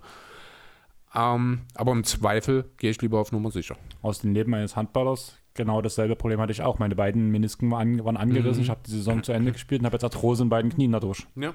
Genau, Punkt. also das ist keine Sache, über die man, äh, die man, ja, stiefmütterlich behandeln sollte. Also ich bin dann auch definitiv der Typ, der sagt, dann lass uns lieber die Serie ohne Embiid spielen, notfalls, auch wenn ich es nicht glaube, gegen die Hawks dann auch rausfliegen und nächstes Jahr angreifen, weil es dann dauerhaft, gerade wenn man halt so einen Spieler mit einer verletzten Historie hat wie Embiid, äh, ja, dann muss man da in den sauren Apfel beißen. Wie gesagt, ich glaube auch nicht, dass ohne Embiid die Serie gegen die Hawks in einem Niederlage enden würde. Aber das ist eine andere Sache. Also ich würde auf jeden Fall erstmal gucken, wie sich die Serie entwickelt. Ich würde Embiid auch erstmal draußen lassen, muss mhm. ich bei dem Punkt ganz ehrlich sagen. Allerdings wollten wir eigentlich gerade nicht über die Serie der Atlanta Hawks und der Philadelphia 76ers reden, sondern wir sind erstmal bei Philadelphia gegen Russell Westbrook. Ja, das war was zu erwarten war, die Serie. Also ich habe ja 4-0 gesagt, dass es jetzt 4-1 geworden ist, ist im Endeffekt eben der Verletzung von dem Beat geschuldet. Deswegen finde ich immer noch, ich hatte recht. Und man muss dazu sagen, dass auch Ben Simmons in dem Spiel extrem Foul Trouble hatte und selber ja bloß 25 Minuten gespielt hat. Ja, über Ben Simmons möchte ich nicht reden. Das ist mir schon wieder viel zu viel Gehete. Das ist er hat es jetzt in dem Spiel ohne Embiid gezeigt, was er zu leisten imstande ist, wenn er Center ist. Positiv ja, nee, nee, also ich meine jetzt auch nicht von dir, das, das kam jetzt falsch raus, Entschuldigung, das galt jetzt nicht dir. Äh, das ist einfach so, ah, die ersten Spiele, ja, er hat halt gigantische Probleme von der Freiwurflinie, das muss definitiv besser werden, aber Berichten zufolge war er auch vor Spiel 4 nein, vor Spiel 5, zwei oder drei Stunden näher in der Halle, war der Erste vom Team und hat Freiwürfe genommen. Also er ist sich seiner Probleme durchaus bewusst. Äh, zum anderen finde ich es immer noch katastrophal, wie über sein Scoring geredet wird weil es einfach auch häufiger nicht gebraucht wird, aber das interessiert die Leute nicht. Die sehen sieben Punkte und die sehen halt wenige Würfe und die machen aus Ben Simmons dann halt einen schlechten Spieler. Das ist, ich finde das schrecklich. Ich weiß, ich beschwere mich darüber wahrscheinlich mittlerweile im Zwei-Wochen-Takt. Äh, es nervt mich halt auch wirklich sehr. Ansonsten ist halt, wie gesagt, die Serie so gelaufen, wie es zu erwarten war. Westbrook und Biel haben versucht zu machen, was geht. Der Supporting Cast stimmte nicht. Da ist ein Afdica, der ja normalerweise gestartet wäre, nicht dabei. Da ist ein Thomas Bryant, der nicht, äh, der verletzt ist, der gestartet wäre. Stattdessen hat man, und dafür hätte ich wirklich gern meinen Kopf gegen die Wand geschlagen, Alex Len starten lassen. Also nichts für ungut, aber es gibt kein Team in dieser Liga, in der Alex Len starten sollte. Es gibt wahrscheinlich kein Team in der Euroleague, in der er das sollte. Ganz Na, besonders, wenn du Daniel Gafford hast, der das wirklich, wirklich gut gemacht hat in der Hinterhand. Und Robin Lopez, der zum Hookshot Houdini geworden ist.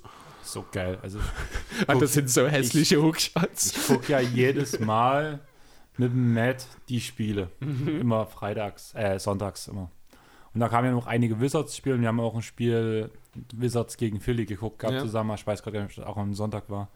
Und jedes Mal, wenn man nur gesehen hat, dass Lopez zum Hookshot geht, bevor der, Hand, der Ball die Hand verlassen hat, hat man schon gesagt, Punkt, Drin. Ja, Punkt. das, das sind so hässliche Hookshots, das ist so schlimm. Und der hatte ja vor zwei Jahren kaum genommen, ne? Aber das ist da äh, wahrscheinlich der effektivste Wurf in der gesamten Liga, der kein Dank oder Korbleger ist. Oder Chris Paul mit Ranger. Devin Booker mit Ranger. Oder David Booker mit Ranger, ja. Hat er zwar auch später. Ja, aber ansonsten, also, ja, mehr war halt mit diesen, es ist letztlich auch nur ein Rumpfteam dann auch nicht zu holen, wenn du dann noch solche Ausfälle wie Davis Bertans hast, der in 30 Minuten eine 7x0 Deadline auftritt, der also nur ein bisschen Ausdauertraining gemacht hat in dem Spiel.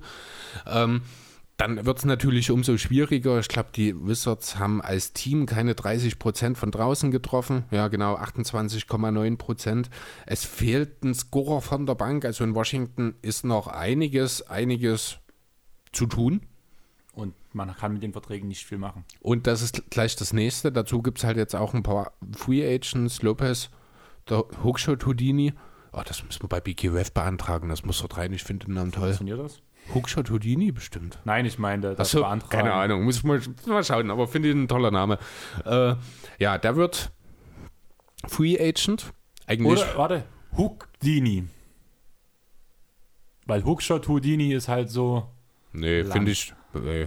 Aber wenn du, das, wenn du das aber zusammenlegst, vom, das Hook vom Hookshot. Ja, ich, ich verstehe schon, was du meinst. Ja, aber manchmal, manchmal bist du ein bisschen langsam im Kopf, deswegen. ja, manchmal formulierst du auch komisch. Aber ich habe es tatsächlich beim ersten Mal verstanden. Ich finde es nur nicht so schön. Ja, das andere ist so lang. Okay, Robin Lopez also wird Free Agent. Ich würde normalerweise sagen, hol ihn zurück unter allen Umständen. Aber du hast Gafford, du hast Thomas Bryant, der zurückkommt. Äh, dann ist da noch, ist, äh, wie heißt er, Anthony, ich glaube, mit Vornamen Gill.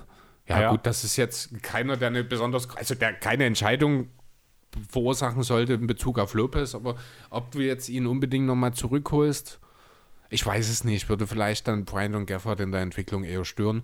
Aber es ist halt ein sehr guter Defensivcenter, der jetzt mittlerweile auch noch ein sehr guter Offensivcenter geworden ist. Naja, Nee, das ist er natürlich nicht. Aber er hat halt diese eine besondere Waffe. Ja. Ne? Ich Smith würde auch Free Agent. Oh, der wäre was für die Clippers.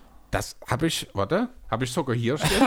Einer der besseren Backup-Point Guards der Liga, könnte gute Angebote erhalten. LAC, Fragezeichen. Also jeder weiß, wie ich zu ich stehe und dass ich ihn liebe. Allerdings verstehe ich, dass du dass, nicht, dass du sagst, einer der besseren Backup-Point Guards. Muss man ganz ehrlich sagen. Er hat jetzt eine gute Playoff-Serie gespielt, aber so auf die gesamte Saison. Er ist schon sehr limitiert. sag ich Ja, mal so. natürlich, aber als Backup-Point Guard in seiner klar definierten Rolle ist er einer der besseren. Ja, aber Wie, wenn- außer Rose. Du hast noch Rondo ein? Jahr. Du hast Rondo noch ein Jahr. Du willst. Ach so, du bist jetzt gedanklich schon bei den Clippers. Ja, weil du ja so. LAC Hast du Rondo noch ein Jahr? Ja, ist ein Zwei-Jahres-Deal, deswegen Ach haben so. sich ja alle so drüber aufgeregt, weil du Williams Ja, ja. ausgelaufen wäre. Ja. Oder eine Player-Option, äh, eine Team-Option zumindest. Und Rondo auf jeden Fall noch ein Jahr verdient. Okay. Ja, Und damit sein. fällt's raus. Okay. Ja, aber wäre gut, also das ist definitiv, wie gesagt, ich habe auch dazu geschrieben, schwierig zu halten, denn der wird Angebote bekommen. Ja, aber was würdest du ich geben? Also, Ungefähr das, was er jetzt auch hat. Das sind so um die 6 Millionen. ich hätte so vier gesagt ungefähr. Das war so Ja, meine ich Range. denke, ein bisschen mehr kann man schon. Ähm, Kommt ja, auf die Länge des Vertrags drauf an. Ja, natürlich. Erst 32 wird jetzt kein 4-5-Jahres-Vertrag mehr sein. Das wird dann eher in die Ein- oder Zwei-Jahres-Geschichte gehen. Ja, äh, Raul Neto ist auch äh, Free Agent nach der Saison. Der hat nun eine Sixers-Vergangenheit. Ich war völlig überrascht damals, als ich festgestellt habe, dass er nach der Avdica-Verletzung tatsächlich zum Starter wurde. Ich war gerade völlig perplex, dass ich irgendwie ihn immer noch voll bei Philadelphia eingeordnet habe. Nee, er ist tatsächlich Som äh, im Sommer gewechselt. Ja, wir hatten noch drüber geredet, dass er ja jetzt startet. Und da hatten wir noch drüber geredet. Das hatte Stimmt, ich aber genau, gerade im Kopf hatte ich gerade noch so, warum fängt er jetzt mit Philly an? Ja, genau, ja. Und das sind dann tatsächlich äh, mit Smith und Netto sind das die einzigen Guards außerhalb von Westbrook und Beal ohne Two-Way-Vertrag in Washington. Das heißt, theoretisch könnte man seine komplette Backup-Rotation auf der Bank auch verlieren. Isaac Bonga wird auch Free Agent, da bin ich sehr gespannt, wo es hingeht. Ich sehe ihn eher für einen Minimumvertrag irgendwo anders anheuern. Detroit, sage ich irgendwie. Ja, irgendwie so ein eher eben ein Rebuilding-Team. Äh, ja, der One and Only Alex Len wird auch Free Agent. Da Geht- habe Da ich, geht vielleicht zu ZS, ZSKA Moskau. da habe ich mir nur dazu geschrieben, go, go, get Shadow, go away. ähm, ja, und Chandler hat 1, 2, 3, Chandler Hutchinson. Der hat eine Team, also da haben die äh, Wizards eine Teamoption, den haben sie ja, ich glaube, aus Chicago ertradet in dieser Thais-Geschichte, ne? In diesem Drei-Team-Deal. Ähm, der hat über 4 Millionen eine Teamoption, die wird sicherlich gezogen werden, nehme ich an, denn das ist so ein Energy-Guy mit einer halbwegs soliden Defense, der bringt dir ein bisschen was, ein bisschen Mehrwert. Der ist für 4 Millionen, denke ich, durchaus brauchbar. Und auch Daniel Gafford, der hat einen ungarantierten Vertrag über 1,7 Millionen für nächstes Jahr. Das wird natürlich garantiert, da müssen wir nicht drüber reden. Ja. Ich würde sagen, springen wir zum nächsten Matchup. Jo. Und das sind die Atlanta Hawks gegen die New York Knicks. Ja. Was willst du mir über Julius Randle sagen in den Playoffs? Ah, hat mir ein bisschen leid getan, der Kerl. Aber es ist im Grunde genau das eingetreten, was wir vor, äh, vorher gesagt haben. Die Knicks werden in den Playoffs nichts reißen, äh, weil es einfach offensiv. Ich habe auf Zu- Knicks in sieben getippt. Echt? Ja. Also ich weiß gar nicht mehr. Ähm, ich hatte Du warst ja. nicht dabei, ich habe mit Leon. Ja, Ach so, aber ich habe dir meine stand? Tipps, hab, haben alle. Ich habe gedacht, du würdest ja auch mal mit nennen. Ich habe es ja extra noch dann am Ende draufgeschrieben, dass ich wenigstens überall einen Tipp mit habe, aber das machst du auch nicht, ne? Doch, teilweise habe ich es gemacht. Ach so, na schön. Ähm, ja, jedenfalls. Ich glaube aber, ich glaube, ich habe auch auf die Knicks getippt in sieben wahrscheinlich, wenn ich so drüber nachdenke. Aber im Nachhinein ist eigentlich Quatsch Das gewesen. ist völlig logisch, dass die Knicks die in den Playoffs was, äh, nichts reisen werden. Ja, also ich habe glaube halt- auf Knicks auf sie in sieben getippt. Ne, also das ist tatsächlich ein bisschen dumm gelaufen. Ähm, ja, ich weiß nicht. Das ist, ich glaube auch nicht, dass das im nächsten Jahr unbedingt besser wird für die. Ganz ehrlich, wenn du Tosh Gibson als dein Starting Center in den Playoffs bringen musst, dann weißt du, dass du nichts reißt.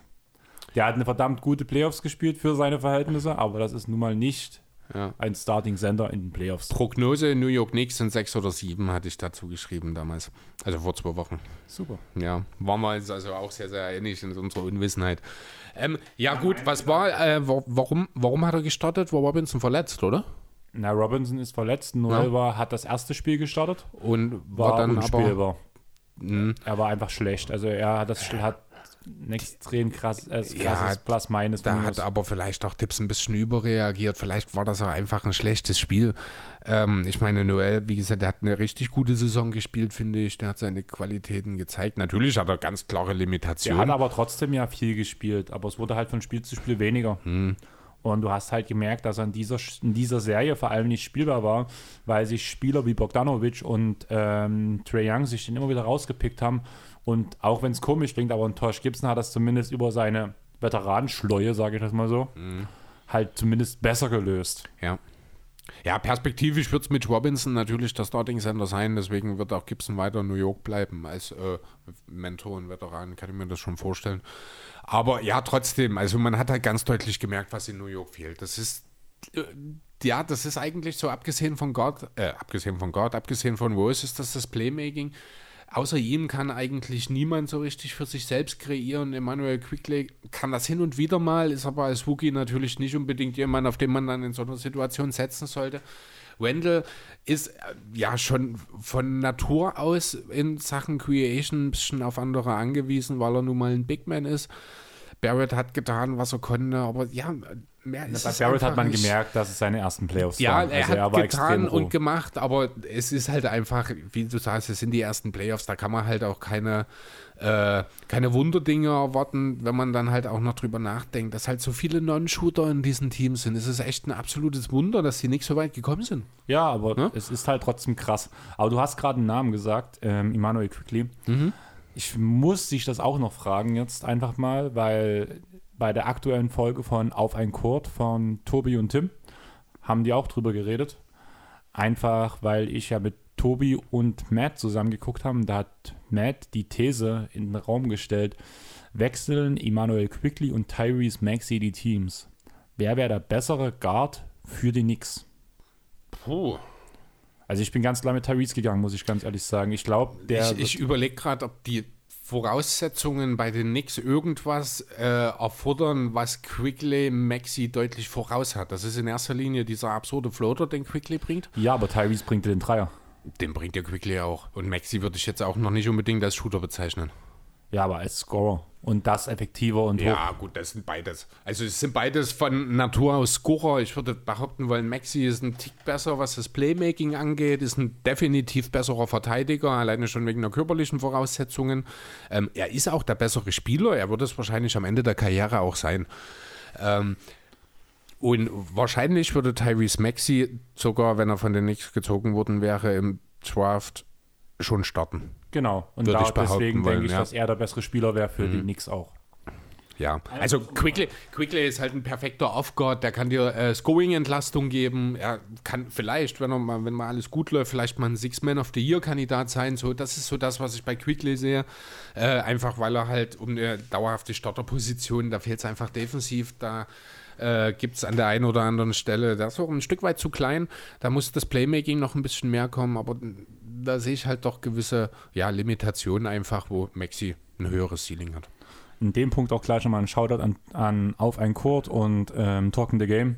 Jungs, wir sehen uns Sonntag wieder im Stream bei den NBA-Spielen. Ja, Jo, genau. Was mir aufgefallen ist bei den Knicks, ähm, achso, oder beziehungsweise, wollen wir vielleicht erstmal ein bisschen was zu den Hawks sagen? Ja, ich würde sagen, wir machen jetzt die Knicks erstmal kurz durch. Okay. Auch jetzt auf Zukunft. Wir haben jetzt so viel über die Mhm. Knicks geredet. Du hast eigentlich gefühlt den ganzen Kader schon aufgezählt. Ja, und dabei habe ich noch lange nicht alle Namen genannt, die Free Agents werden, denn das sind wahnsinnig viele. Also der Knicks-Kader kann nächstes Jahr wirklich vollkommen anders aussehen. Ähm, der erste Name, der da mit einem ungarantierten Vertrag für die nächste Saison daherkommt, das ist Julius Wendel. Der hat nur 4 Millionen garantiert für nächste Saison. Ich bin mir relativ sicher, die 15,8 Millionen darüber hinaus werden die Knicks ihm auch noch garantieren. Ähm, Derrick Rose ist Free Agent nächste Saison. Ähm, kurz bei Randall erstmal, um bei dem Thema zu bleiben. Mhm. Denkst du, sie werden sich einfach direkt auf einen neuen Vertrag einigen? Das Oder kann natürlich auch passieren. Ich anstelle der Knicks, wenn ich ehrlich sein soll, würde es nicht tun. Denkst aber es könnte ja auch so. Aber es ist eine Business-Entscheidung. Also es könnte halt auch Wendell dann ganz schön vor den Kopf stoßen, ne? Das ist die große Frage. Aber hier, hier ist dann Argumentation von Leon Rose gesagt, äh, gefragt. Ich würde einfach sagen, Julius, mein Freund, pass auf folgende Situation. Wir würden dich gerne langfristig bei uns behalten, aber wir machen das erst nächstes Jahr, damit wir nächstes Jahr mehr Flexibilität haben. Damit wir vielleicht erstmal einen Free Agent holen können und dich dann mit äh, Bird Rights trotzdem noch verlängern können. Was halt nicht funktionieren würde oder viel, viel schwieriger funktionieren würde, einfach aus Cap-Regularien, äh, aufgrund der Cap-Regularien, wenn du ihn jetzt schon verlängerst. Du bekommst ja auch nochmal einen Gehaltsbonus, wenn du sieben Jahre in der Liga bist. Und das mit dem nächsten Jahr kommt er und sein, kann, hat er sein siebtes Jahr und damit würde er mehr, mehr, mehr Geld verdienen mit Okay, seinem das, Max-Deal. genau, dann ist das auch noch so ein Punkt, genau, äh, den man dann auch, womit man dann also auch Wendell persönlich schön reden kann, sage ich mal an der gut Stelle. argumentieren kann und danach vielleicht auch keinen Fünfjahres-Deal, sondern danach den Dreijahres-Deal. Und dann hast du die Und 10. Dann hast du die 10 voll. Genau, ja, das wäre natürlich äh, die Idealsituation an der Stelle. Ähm, Und du sagst, du bist der GM und ich bin der Trainer. du ich, hast aber auch gerade mal eben googeln müssen, mein Freund. Ich wusste nicht, wie viele Jahre er drin ist. Ich wollte mit den Ja, sieben das Jahren, hatte ich auch im- nicht im Kopf. Ich sehe halt, dass er 26 ist, habe ich mir mit dazu geschrieben, aber da weiß ich halt nicht die Anzahl der Jahre. Hm. Ähm, ja, Derrick Rose als nächstes, wie gesagt, äh, bin mir relativ sicher, dass er in New York bleiben wird, oder?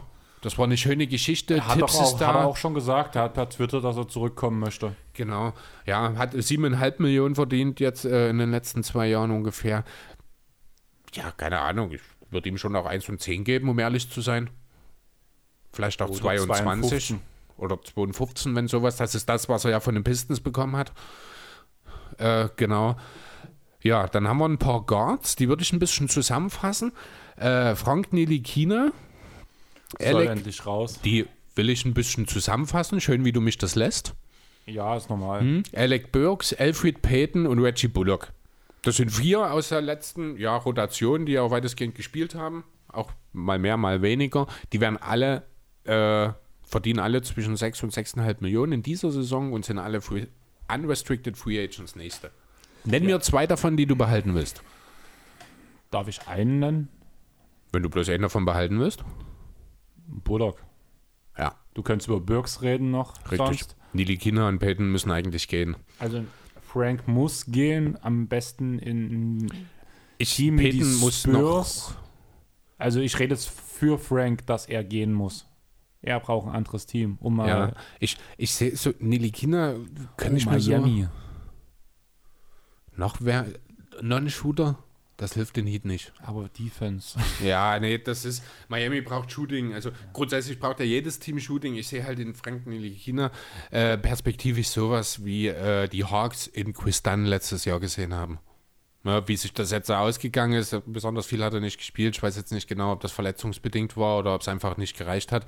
Äh, er hat die, die erste Saisonhälfte komplett von, mit Verletzung verpasst. ja, also als Backup, als vierter, fünfter Guard mit dem Fokus Defensive, das ist eine Rolle, die ich mir bei ihm vorstellen kann. Ich denke, alles andere für Nilikina wird an der Stelle ja wohl Wunschdenken bleiben. Für Alfred Payton gilt im Grunde genommen genau dasselbe, nur mit dem Unterschied, dass er fünf Jahre älter ist.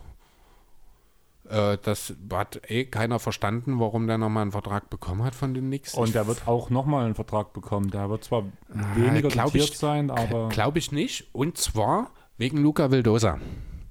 Ist jetzt erst diese Woche rausgekommen, war, war selber überrascht. Er ist ein Argentinier, der hat jetzt, ich glaube, sogar die Euroleague gewonnen, ist ein Point Guard und der hat jetzt für drei Jahre und 13 oder 17 oder irgendwie so äh, äh, bei den Knicks unterschrieben. Ist, ich glaube, 25 ist 2017 undrafted gewesen. Äh, und ja, hat sich jetzt wohl einen Namen in der Euroleague gemacht und ist jetzt eben auf dem Weg nach New York, Point Guard. Und deswegen denke ich, wird sowohl für Nili Kina als auch für Peyton jetzt vorbei sein. Vorausgesetzt, man hält natürlich Rose, weil dann hast du mit Quigley, mit Rose, Bullock, wie gesagt, äh, würde ich auch halten. Äh, ja, und eben Vildosa hast du dann schon vier gute. Picken will man ja vielleicht auch noch, auch wenn man nur einen First Rounder hat. Ein Barrett kann er auch auf der 2 spielen, Alec Burks unter Umständen, wenn man ihn halten wollen würde, ebenso. Also da glaube ich nicht, dass Peyton nochmal einen neuen Vertrag bekommen wird. Bei Noel ist das ein bisschen anders. Ich denke schon, dass man ihn gerne würde halten wollen. ah, der wird zu teuer. Das denke ich auch, genau.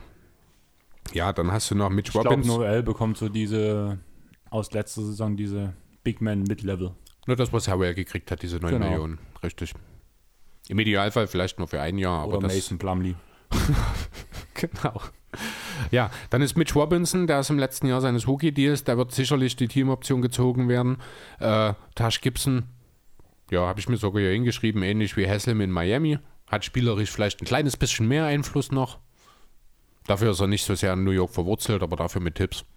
Deswegen Genau, und neuer. Rose. Und ja, genau, deswegen auch neuer Minimumvertrag. Und dann bleibt noch Noel Pelli, der hat einen ungarantierten Vertrag. Energy Guy, Hustler, als fünfter, sechster Mann, Big Man, ja, fürs Minimum von mir aus, aber sicherlich kein, keiner, der hier irgendeine Entscheidung zugunsten der Knicks treffen wird oder so. Also kein Entscheidungsspieler, natürlich. Hast du jetzt noch was zu den Knicks? Äh, ja, grundsätzlich in dem Play, also Playmaking, da muss definitiv was ran, deswegen auch die Wildoser Verpflichtung. Man braucht definitiv mehr Leute, die in der Lage sind, Sp- Würfe zu kreieren für sich und auch für andere. Die Defense, haben wir gesehen, das funktioniert. Trotzdem glaube ich nicht, dass die Knicks nächstes Jahr Playoffs spielen. Ja, also ausschließen wollte ich es nicht. Ich glaube, sie kommen auf jeden Fall in die Play-Ins. Ja, sie sind in diesem 4 bis 10 Pulk, was ich vorhin genannt hatte, dort sind sie mit drin, aber dort sehe ich sie halt auch eher am Ende. Ja, das müssen wir dann sehen. Ich glaube, sie waren ein Überraschungsteam. Vielleicht kann es gerade dadurch, dass so viele Free Agents bei den ähm, Knicks sind, dass das Team wieder ein bisschen gut durchgewürfelt wird, dass man sich wieder auf was komplett Neues einstellen muss und Tipps das wieder gut zusammenbringt. Oder eben auch gerade nicht. Ne? Also es kann ja trotzdem in jede Richtung gehen. Genau, und daraufhin würde ich sagen, wir gucken mal nochmal fixen die nächste Runde. Atlanta Hawks gegen die Philadelphia 76ers. Wie du schon selber sagtest, du denkst, dass eigentlich auch ohne einen fitten Embiid das kein Problem sein sollte. Wer mir Gedanken macht, ist wirklich diese Kombi Bogdanovic, Trae Young, das Dreier-Shooting. Ich bin gespannt, wie das die äh, Sixers eindämmen können. Allerdings hat man dafür eigentlich genau das richtige Personal. Genau, das Personal dafür. Also da muss man noch nicht mal auf die Bank schauen. Also mit Queen und Simmons hast du, hast du schon zwei, die da entsprechend, also ich muss das auch mal wieder sagen, ey, nur Liebe für Danny Queen, was der auch für äh, Hate abgekriegt hat in der Saison und was der für super souveräne Playoffs bisher spielt. Allgemein, man muss halt wirklich sagen, weil du gerade sagst mit die Saison, ich glaube, Danny Green ist der Spieler, den ich mir am allerhäufigsten irgendwie, den ich getroppt und wieder reingeholt habe in, in Fantasy. Ja. Also, ja, das war schon so eine Sache für sich, sag ich mal so. Aber ja, ich sehe es halt ähnlich. Trae Young muss man irgendwie eindämmen, das wird schwierig, beziehungsweise Trae Young sehe ich Das mittlerweile wird, das schon. wird Simmons machen, das sehe ich gar kein. Also, natürlich wird Trae Young weiterhin seine wahrscheinlich 30 und 10 auflegen, aber er wird dafür wahrscheinlich zwei Turnover und fünf Würfe mehr brauchen, als das gegen die Knicks der Fall war. Genau. Das wollte ich gerade sagen, man wird ihn nicht aufhalten können beim Scoren. Auf 30-10 gehe ich nicht, aber so eine solide Deadline so im Schnitt auf 24, 25 Punkte zu vielleicht so 8 bis 10 Assists. Ob, ich weiß nicht, ob das noch der Anspruch von Trae Young ist mittlerweile. Aber ja, werden natürlich trotzdem noch solide. Worum es mir geht, die Effizienz wird sinken. Das wird das Entscheidende sein. Und Ja, das wird wir- auch in Bogdanovic so gehen. Entschuldige, jetzt kannst du. Aber wir reden halt die ganze Zeit davon, dass wir Ben Simmons zum besten Guardverteidiger der Liga machen wollen. Der hat einen, ist ein Depoy-Kandidat. Wir reden von Matisse Teiber, von einem zukünftigen Depoy-Kandidaten vielleicht. Und du hast dadurch eigentlich immer jemanden auf dem Feld, der Trae Young einspannen kann. Wenn wir von zwei Depoy-Kandidaten reden, sind das auch welche, die Einfluss auf den gegnerischen Spieler haben. Und dieses 30-10 ist der Standard für Trae Young, wie du schon sagtest. Das ist das, an dem wir ihn messen. Aber wenn man halt zwei der besten Verteidiger der Liga auf ihn abstellen kann, dann sinkt auch der Standard. Es ist nun mal einfach so. Ja, es sei denn, er nimmt halt mehr Würfe. Dann kommt er trotzdem auf seine Punkte. Das, will, das wollte ich halt damit. Es kann durchaus sein, dass die Counting-Stats dieselben sind, aber er hat dann dafür halt zwei Turnover mehr produziert pro Spiel und fünf Würfe mehr gebraucht. Ne? Und dann ist halt die Effizienz auch weg. Und dann ist das, dann ist zwar 30-10 schön, aber dann sind das halt Jamal Crawford-Statistiken. Jo. Ähm, Philly in? Sagen wir, Embiid kommt zum dritten Spiel zurück, dann sage ich Philly in 5. Ich sag Philly in 6. Das ist tendenziell eher das auch, wovon ich ausgehe. Ich finde das zwar langweilig, weil ich auch in 6 gesagt habe, aber ich habe dann auch überlegt, dieses Philly in 5, dann hast du es noch gesagt und bei dem habe ich mich nicht so wohl gefühlt, sage ich Ja. mal so mit dieser Also, Aussage. Ich, man muss, ich muss ganz ehrlich sagen, ich bin echt beeindruckt von den Hawks. Man, also, man hat halt mal eben eine der besten Defenses der Regular Season aussehen lassen wie ein Rebuilding-Team phasenweise, das muss man wirklich so sagen. Also gerade Trae Young hat äh, viel, viel mehr geleistet in dieser ersten Playoff-Runde, als ich hätte erwartet. Und der hat sich bei mir wirklich mal sympathisch Ja. hervorgehoben. Was ich ja auch immer so ein, ich bin ja auch so ein kleiner Young-Hater eigentlich, Mhm. aber so wie er auch mit dem Publikum in New York gespielt hat, fand ich Das ist absolut genau, geil. aber das ist genau das, was er, ich glaube, braucht. Was, die, oh, was wahrscheinlich auch die Liga braucht, mehr Typen wie Trey Young mit mehr Spielen wie eben im Madison Square Garden, wo du halt wirklich so diese, diesen Hass spüren kannst. Und Young ist halt auch jemand, der braucht das. Ne? Übrigens, Satz der Woche immer noch Clint Capella and now we are coming to your home and send you to vacation. Fand ich total geil, als ich diesen Satz, ich, Clint Capella habe ich jetzt wirklich gar nicht als Trash-Talker auf dem Schirm gehabt, aber als ich diesen Satz gelesen habe bei Facebook oder bei Instagram, ich habe gedacht, das ist der geilste Satz, den ich diese Woche gehört habe. Der kam halt so herrlich klar, wo es hat dann gesagt, ich bin zu alt für so einen Scheiß, muss mich darauf nicht einlassen und so. Aber das zu sagen, dann hinzugehen, und Capella hat auch starke Player, oder ist auch sehr stark für die Hawks diese Saison, ähm, dann das so durchzuziehen, Hut ab, muss ich auch ganz ehrlich sagen. Wollen wir deswegen jetzt in den Westen springen? Jo, Dann würde ich sagen, wir fangen Lala Land an. das ist jetzt aber auch sehr, mittel, äh, sehr uneindeutig. Aber Wieso? ja, na, weil ja beide Serien in LA sind. Ja, aber Lala Land ist doch der La La Land Spitzname ist auch für Für die LA. Lakers. Also ja, mag sein, kann sogar. Also ja, Weil ich habe Los auch schon Lala, Angeles, LAL, Lakers, ich weiß schon. deswegen Lala. Ja, kann sogar sein, ja. Ich habe es auch schon in dem Zusammenhang gehört. Ich habe es noch nie so realisiert. Ähm, ja gut, dann lass uns über den gefallenen Champion reden. den gefallenen Champion. Ach ja. Wünsche gehen auf. Also erstmal können wir vielleicht darüber reden, dass jetzt offiziell, erstmal egal wie die andere Los Angeles Serie ausgeht, wir wieder kein Battle of LA bekommen. Das ist wohl wahr. Also doch, im Urlaub, während die anderen in der zweiten Runde spielen. Du meinst Beachvolleyball am Strand? Zum Beispiel. also vorausgesetzt, AD ist fit. Ach so. Ja, sonst muss Dennis mitspielen. 0 von 9. äh, ja.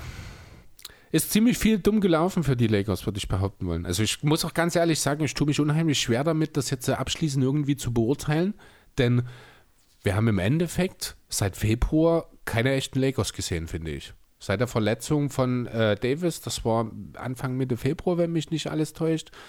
Dann kam die Verletzung von dem, äh, von dem Beat, wollte ich, wieso will ich denn jetzt im Beat sagen, von James dazu, zweimal Corona von Schröder. Viele Umstellungen auch nochmal. Also ganz, ganz schwierig zu greifen. Fakt ist, die Lakers sind ein richtig schlechtes Offensivteam. Ich glaube, in der Geschichte der NBA mit LeBron James ist das noch nie vorgekommen. Dass die Lakers, ich glaube, das drittschlechteste Offensivteam unter den Playoff-Teams waren oder sowas. Also das ist ja schon mal eine Sache, die sehr, sehr ungewöhnlich ist. Wenn man sich dann aber das Personal anschaut, dann fragt man sich schon, wie konnte es dazu kommen? Und dann sind wir irgendwo wieder bei den Verletzungen, bei den vielen Ausfällen, bei der Tatsache, dass man sich nicht einspielen konnte, dass man vielleicht auch nicht unbedingt hätte 10 Millionen in Montrezl Harrell investieren sollen, dass man vielleicht hätte auch schon eher anfangen sollen, mehr Marc Gasol zu spielen. Also man muss schon auch so ein bisschen Frank Vogel anzählen, finde ich. Den wir letztes Jahr noch als Coach of the Year Kandidaten hatten. Ja, allerdings.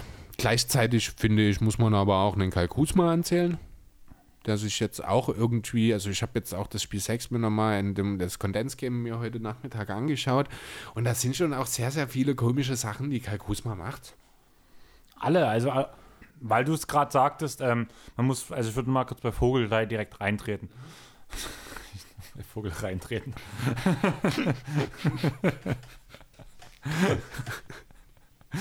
ähm, auch wieder so ein Spiel, was ich mit Matt zusammengeguckt habe. Da gab es eine Aufstellung.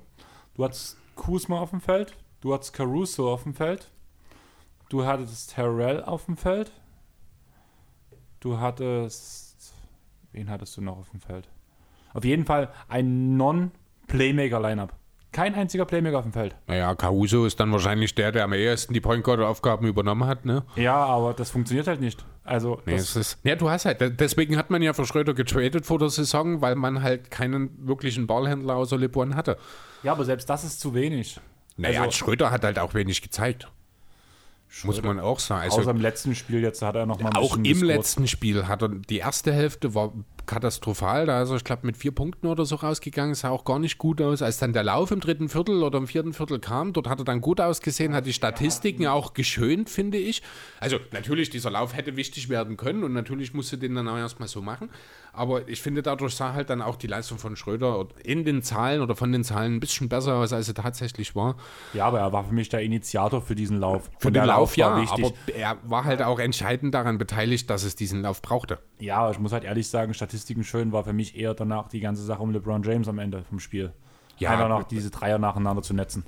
Ja, LeBron hatte auch ganz andere Probleme in dieser Serie. Der hatte unheimlich zu tun überhaupt. Ich habe es vorhin schon mal das Thema äh, Build a fucking Wall angesprochen. Er ist kaum zum Coop gekommen. Also kaum für seine Verhältnisse, muss man sagen. Teilweise hat er es auch einfach gar nicht gewollt. Also mittlerweile kann man im gehobenen Basketballalter vielleicht auch ein Stück weit verstehen, hat sich sein Spiel doch sehr, sehr, sehr deutlich und in dieser Serie nochmal um ein Vielfaches mehr auf die Dreierlinie verzogen. So kannst du, ich glaube, eben auch nicht erfolgreich sein. Nicht, wenn du das Team um LeBron aufbaust. Das funktioniert nicht. Da ist halt die Frage, sind das Nachwirkungen der Verletzung? War das Knöchel, war das, ne? Ich glaube, ne, dass eben die Explosivität nicht da ist, dass die Robustheit nicht da ist und einfach, er, oder vielleicht ja auch einfach er sich nicht in jeder Situation getraut hat, dann eben mit dem womöglich ledierten Knöchel zum Korb zu gehen, kann die lange Pause, die er jetzt hat, dafür sorgen, dass er auch im hohen Alter nochmal an sein altes Leistungsniveau von vor der Verletzung, denn er war ja lange im MVP-Race auch dabei, äh, kann er dort nochmal anknüpfen? Oder müssen sich die Lakers vielleicht langfristig Gedanken machen, wie es weitergehen soll? Meine Frage ist eher, merkt man langsam, dass LeBron alt ist? Ja, dann, natürlich, definitiv. Er hat jetzt in den drei Jahren in den bei den Lakers ist er zwar einmal Champion geworden, hat aber auch in zwei der drei Jahre, mehr, äh, ich glaube, jeweils mindestens 20 Spiele verpasst. Ja, das, das, ist in den 13 Jahren Mal. vorher noch nie passiert. Genau. genau. Ja, natürlich, er ist 36, er wird sich auch von kleineren Verletzungen, wird er vielleicht auch ein paar Tage länger brauchen und vielleicht dann auch nicht gleich wieder so in der Lage sein, wieder zu starten, wie das vor, ja, vielleicht auch noch vor zwei Jahren der Fall war. Bloß weil ich es gerade draußen höre, bei uns in der Neustadt geht gerade Musik los. Das werdet ihr jetzt gerade nicht hören, aber wenn meine Informationen richtig sind, müsste das You von Deutschen gerade vor der Scheune sein. Das was bitte? der unser Intro gemacht hat. Folgt dem Jungen auf jeden Fall mal. Deswegen war mir es wichtig, weil ich War der nicht gestern schon hier? Ja, gestern war er Ja, auch ne? hier und morgen Mhm. bei gutem Wetter tut er auch wieder irgendwo spielen. Ja. Also morgen habe ich es eigentlich als Plan, dass ich ihn irgendwo besuche. Er hat mich heute gefragt, ob ich heute vorbeikomme. Ich habe gesagt, dass wir Podcast aufnehmen, dass es wahrscheinlich bis so gegen 10 werden kann. Für euch ist es momentan Freitag, der 4.6. Das hatten wir heute noch gar nicht gesagt. Genau. Und habe ich schon gesagt, dass es halt bis 22 Uhr darf er maximal machen wegen Ruhestörung. Mhm. Und dass wir uns dann wahrscheinlich nicht mehr heute sehen. Du. Aber ja, das ist er. Ich erkenne die Musik. Ist ja geile Musik. Ja. Also hört ruhig mal rein, Ju von Dölzschen. Äh, Auch bei uns in den Shownotes. Genau, ja, steht er auch, ist immer verlinkt, seine Facebook-Seite bei uns in den äh, Episodenposts. Hört da mal rein, sehr schöne, fast schon ein bisschen Experimentalmusik, kann man ja sagen, oder? Naja, er spielt halt selber, ähm, glaube 13 Instrumente Mhm. fließend. Oder gleichzeitig teilweise. Ähm, ja, teilweise ja. Nimmt aber auch nebenbei alles mit einer Loopstation Genau. auf, sodass es halt nebenbei danach auch ein gewisser Beat immer wieder kommt. Hat eine extrem gute Stimme zum Singen, animiert das Publikum. Immer wieder ein Erlebnis, You live zu sehen. Absolut, also kann ich auch nur empfehlen. Äh, gibt da schöne Videos, sein YouTube-Kanal, äh, gibt da ein bisschen was her. Er hat jetzt einen Danke Covid-Song gemacht, da musste ich herrlich lachen, Ja, also super. schaut da mal rein. Äh, wirklich super. Ja. Einfach ein sympathischer Typ. Genau. Ja, was auch so ein richtig sympathischer Typ ist, äh, das ist, welchen Namen nenne ich jetzt? Jared Dudley, Elmar Fatt. Elmar Fatt, der Handtuchwedler vom Dienst im Trikot der Lakers, der wird nämlich Free Agent. Ja, Minimum. Zum Handtuchwedeln reicht's, habe ich Genau. dazu geschrieben. Ne, weil Genau. wenn er nochmal will, ich denke, das ist so ein Lockerroom-Guy, einer, der ein bisschen Erfahrung mitbringt, äh, der tut sicherlich nicht weh. Die große Frage bei den Lakers wird natürlich sein, was passiert mit Dennis Schröder? Da gab es ja jetzt in den letzten zwei Tagen, ging es ja schon wieder hin und her. Erst haben wir, das äh, habe ich gestern auf Social Media gesehen, hieß es erst, Schröder hat die Lakers, äh, Point Guard auf der LA Lakers oder sowas aus seiner Insta-Bio rausgenommen. Ich habe dann direkt, als ich das gesehen habe, nachgeschaut und es war auch nicht drin. Es steht auch noch nicht wieder drin. Genau, das war, da wollte ich gerade drauf äh, zu, äh, zu sprechen kommen. Ich habe dann heute Vormittag den Artikel dazu aufs Box gelesen. Dort stand wiederum drin, dass er es wieder hinzugefügt hätte. Da habe ich nochmal nachgeschaut, aber es ist nicht wieder drin. Dann muss er aber auch wohl im Exit-Video relativ deutlich zu verstehen gegeben haben, dass sein Ziel ist, dass er zu den Lakers zurückkommen will. Und den Titel gewinnen möchte. Genau, weil er dort mit den zwei besten Spielern der Liga zusammenspielen kann. Ähm, ja, aber es muss halt fair sein und es muss für alle zufriedenstellend sein, das ist die Aussage. Da er vier Jahre und 84 abgelehnt hat, scheint das nicht fair genug für ihn gewesen zu sein. Oder er hat halt wirklich auch ganz deutlich, das kriegt man ja dann immer nicht mit. Man hört dann immer bloß, er hat abgelehnt, aber nicht wieso. Vielleicht hat er ja auch einfach gesagt, hier, Leute, nicht so gut, aber ich will jetzt die Saison zu Ende spielen und im Sommer entscheiden. Kann ja auch sein, ne? Deswegen, ja, vielleicht haben wir da, also ich habe ja, ich glaube, es war es heute Vormittag noch geschrieben, die Lakers müssen wohl nach einem neuen Point Guard suchen. Äh, ja, jetzt mittlerweile bin ich mir da gar nicht mehr ganz so sicher. Ich sehe Schröder irgendwie nächstes Jahr bei den Bulls spielen. Aber das funktioniert. Cap-technisch funktioniert das. Äh, ja, natürlich, aber wieso sollte Dennis Schröder das machen? Weil der neben sich dann, also er kann irgendwo so eine 1A, 1B-Option sein, neben Zach Levine und Wusch. Und er ist mehr the man als in LA. Ich glaube nicht, dass es ihm darum geht.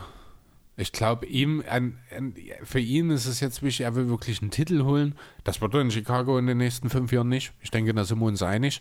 Ähm, da hat er natürlich in LA nach wie vor beste Voraussetzungen. Dazu muss man auch ganz klar sagen, auch wenn jetzt die Playoffs natürlich nicht ganz so der Renner waren, äh, er hat, ich glaube, gut, man muss auf fairerweise sagen, er hat drei, drei Spiele mit 20 Punkten plus gemacht und zwei Spiele, wo er halt, also das eine 0 von 9 und das andere war, ich glaube, ein 3 von 12 Spiel oder sowas, ne? Das waren die anderen beiden Spiele, wo er einstellig oder bei 0 war. Ähm, ja, also er hat jetzt nicht unbedingt Werbung für sich gemacht, aber er hat halt, er ist in der glücklichen Situation, dass er der einzige Point Guard ist, den die Lakers sich leisten können. Bird Whites. Ja, Bedingt. aber so wie es jetzt alles wirkte, gab es ja schon eine gewisse Diskommunikation, sage ich mal, in der Kabine mit der Lakers. Man Ist hat gemerkt, ja, ich finde, man hat schon, wenn man es vor allem vergleicht, wie es letztes Jahr lief, für Alleine schon, solches, alleine schon solche Sachen, dass LeBron fünf Minuten vor Spielende in die Kabine geht. Ja, das ist aber auch nicht das erste Mal, dass das passiert. Ist das positiv zu werden, dass das nicht das erste Mal ist oder negativ zu werden? Natürlich nicht, aber ich würde jetzt an der Stelle das jetzt nicht als Grund dafür hernehmen, äh, dass es in der Kabine nicht läuft, weil, wie gesagt, das ist was, was schon immer, also schon immer klingt jetzt schon wieder hart, aber was wir schon häufiger gesehen haben und dass ich dann jetzt an der Stelle nicht überbewerten möchte. Ja, aber mir geht es eher darum, dass ich mir gut vorstellen könnte, wenn es halt läuft, dann ist man halt ein Team. Dass man solche Charakter hat, wenn es halt läuft, hat man ein Team. Und wenn es nicht läuft, zerfleischt man sich. Ja, aber das ist genau der Punkt, wo ich sage, LeBron hat das schon häufiger gemacht, auch in Teams, wo das untereinander funktioniert hat. Deswegen möchte ich das in der Situation nicht überbewerten. Das ist es, was ich sagen will. Natürlich ist es das falsche Signal und als äh, Leader deines Teams solltest du das nicht tun. Andererseits ist es halt, wie es ist. Und wie gesagt, es ist nicht das erste Mal, jetzt hier daraus einen Strick zu drehen, weil es halt gerade so schön in die Storyline passt, halte ich für unangemessen. Ich will da keinen Strick draus drehen, aber Nee, ich nicht find, du, man hat die die ganze, Medien allgemein. Ich finde, man hat ja die ganze Saison gemerkt, dass nicht dieser Zusammenhalt war, wie zum Beispiel im letzten Jahr. Nee, das mag sein. Also, dass das nicht dasselbe ist, das mag sein. Ich glaube, das ist auch wirklich was Besonderes gewesen, was die Lakers letztes Jahr hatten. Ähm, dass das so nicht unbedingt zu duplizieren war. Ja, du hast ja, also man muss ja auch mal sagen, ne, man kann ja über Howard und McGee sagen, was man will, aber das sind Typen, die sorgen für Stimmung. Genau. Die, die halten das Team zusammen und zwar beide. Ja, und die sind halt beide weg. Dazu hast du halt in deiner Senderrotation hast du halt auch für viel Unmut gesorgt, gerade bei einem Gasol, dem man extra äh, ein zweites Jahr in seinem Vertrag gegeben hat, was auch schon Quatsch war, weil dadurch der Vertrag gegen den Capspace letztes Jahr gegangen ist. Äh, und dann spielst du ihm kaum und dann steckst du ihn hier und spielst extra auf einmal wieder rein. Er macht seine Sache auch gut, gerade das ja Playmaking viel war wichtig. spielen müssen. Ja, ja, eben, richtig, ne? Aber ja, jetzt gibt es die Gerüchte, dass man gerne auch Andre Drummond halten möchte. Ja, und das wahrscheinlich für gutes Geld. Naja, also eigentlich, oh, ich hoffe, ich verwechsel das jetzt nicht, aber ich habe irgendwo was von 6 Millionen gelesen, was die Lakers bereit wären zu zahlen. Wäre mir zu viel für. Ach nee. Also Also, 6 Millionen ist für okay. Drummond ist okay, ja. Ähm, für mich wäre halt auch einfach mal nicht die erste Option. Die erste Option sollte Gasol sein. Und zwar die ganze Saison, damit es in den Playoffs dann auch funktioniert. Dann nimmst du halt auch im Kauf in der Saison vielleicht mal zwei, drei Spiele zu verlieren, weil das Gasol-Matchup nicht ganz ideal ist, aber dafür stimmt es in den Playoffs. Das sind alles so Sachen. Es gibt jede Menge Free Agents übrigens. Äh, Caruso wird zum Beispiel auch ein Free Agent. Wahrscheinlich nach Schröder, der mit der Prio Nummer 2. Ich glaube sogar vor Schröder. Irgendwie Nee, ich das glaube ich nicht. Weil einfach diese Thematik zweiter Ballhändler neben LeBron, die ist zu wichtig. Caruso ist ein perfekter Fit zu LeBron, muss man nicht drüber reden. Und er wird auch sicher einen schönen 24 oder sowas, kann ich mir gut vorstellen. So ein Rollenspielergehalt, aber halt langfristig, um ihn auch zu würdigen und zu schätzen. Denn ich denke, er hat ein sehr, sehr hohes Standing auch in L.A. Ja, auf jeden Fall. Er, hat, er war für mich auch eigentlich der konstanteste Spieler der Serie, Ja. muss man irgendwo sagen. Stimmt. Also jetzt auf- Lakers Seite. Ja. Jo, und dann gibt es da noch eine Personalie, die finde ich wirklich interessant. Das ist die von Taylor Horton Tucker. Der wird restricted Free Agent. Ist erst 20 und er hat schon eine Menge Talent gezeigt, finde ich. Also ich kann immer noch nicht so richtig einschätzen, wie weit es für ihn gehen kann. Aber das ist definitiv mal jemand, der ein sehr, sehr guter Scorer in der Liga sein kann. Die Frage ist, du kannst ihm jetzt mit, also er braucht noch Zeit, um sich wirklich fertig zu entwickeln und das wird nächstes Jahr noch nicht, nicht der Fall sein. Ja. Wenn du um LeBron noch spielen möchtest, geht es nächstes Jahr auf jeden Fall noch um den Titel. Und dann wäre an seinen Trade irgendwie sowas in die Richtung wahrscheinlich das Sinnvollste. Die Frage ist, welches Team gibt für einen Zweitjahresprofi in seinen Trade, wo man vielleicht sogar was Wertvolles hergibt, was dir für einen Championship Run was dem Championship Run der Lakers erleichtert. Naja, gut, also so rein theoretisch wären halt dann so Trade-Partner für Horton Tucker in einem seinem Trade-Szenario. Äh, wären dann halt Rebuilding-Teams, die vielleicht noch einen Veteran haben, der den Lakers weiterhelfen kann. Ja, aber welchen siehst du dazu? Hast du jetzt Ich irgendwas im Kopf? jetzt spontan jetzt auch nichts im Kopf, ich habe auch nicht drüber nachgedacht. Ich halte das auch für sehr unwahrscheinlich, weil äh, dann hätte man Horton Tucker schon vorher im Laufe der Saison in den Trade irgendwo einfädeln können. Dann wäre vielleicht auch Kyle Lowry schon in L.A. Das wäre übrigens auch noch so eine Situation, um einen potenziellen seinen Trade für Schröder vielleicht für einen Lowry oder vielleicht ja auch für einen Lonzo Ball. Das wäre natürlich eine Geschichte. Ähm, Allgemein ist jetzt eine Liste aufgetaucht, wo es um ähm, Spieler ging, die die Lakers sich gern angucken würden in der Offseason, Mhm. mit wem sie gern verhandeln würden um Verträge. Jordan Clarkson, Julius Randle, Lonzo Ball, Josh Hart. Quentin Ingram. Es waren wirklich, nee, Brandon Also Ingram ist ja war, kein ging, ging nicht, ne? ne? aber es waren wirklich, das waren acht Spieler und sieben davon waren schon bei den Lakers. Herrlich. Geil. Moritz Wagner, Isaac Bonga. Auf jeden Fall ganz lustig. Ja, kann ich mir vorstellen. Ja, das sind so die drei wichtigsten, also Schröder, Caruso, Horton, Tucker. Die drei wichtigsten Free Agents. Wie gesagt, Drummond haben wir schon angesprochen und Jared Dudley. Ähm, dann habe ich hier noch drei, die habe ich so ein bisschen zusammengefasst zum, als Typ 3D-Wing. Habe dann noch dazu geschrieben, mal mehr 3, mal mehr D und mal etwas mehr Big. Da geht es nämlich um äh, Wes Matthews, Ben McLemore und Markeith Morris. Die werden auch alle drei Free Agents. Das sind natürlich alles Spielertypen, die man irgendwie brauchen kann. Äh, Matthews mit seinen 34 vielleicht über sein Zenit hinüber, aber immer noch jemand, der einen positiven Einfluss haben kann, auch wenn es nicht immer so den Eindruck hatte zuletzt. Ah, ich muss sagen, ich hätte ihn, glaube ich, sogar ein paar Spielen so in dieser Serie auch starten lassen. Ja, wird wahrscheinlich nochmal zum Minimum verlängern, denke ich. Ja. Das kann ich mir gut vorstellen. Selbiges für Morris, denke ich. Mo ist wahrscheinlich auch. Benny Mac, weiß nicht, ob der jetzt wirklich Werbung für sich gemacht hat. Ja, wo Also nicht für die Lakers, nach- aber woanders nach in der Liga, denke ich, wird er nochmal Nach der unterkommen. Vertragsunterschrift hat er kurz Werbung gemacht Mhm. und danach ist er ganz schön abgetaucht. Ja, aber ich denke, wie gesagt, also er wird nochmal, ist jetzt auch schon 28, ist Wahnsinn, äh, nochmal irgendwo eine Chance in der Liga bekommen. Ja, und dann haben wir da noch die Player-Option von Montrezl Harrell, das habe ich schon angedeutet, die wird er wahrscheinlich ziehen. 9,7 Millionen ist die wert, weil er einfach keinen besseren Vertrag kriegen wird. Ah, ist schwierig. Dadurch, dass die, dass die Free Agent Klasse so schwach ist und so viele Teams Cap Space haben.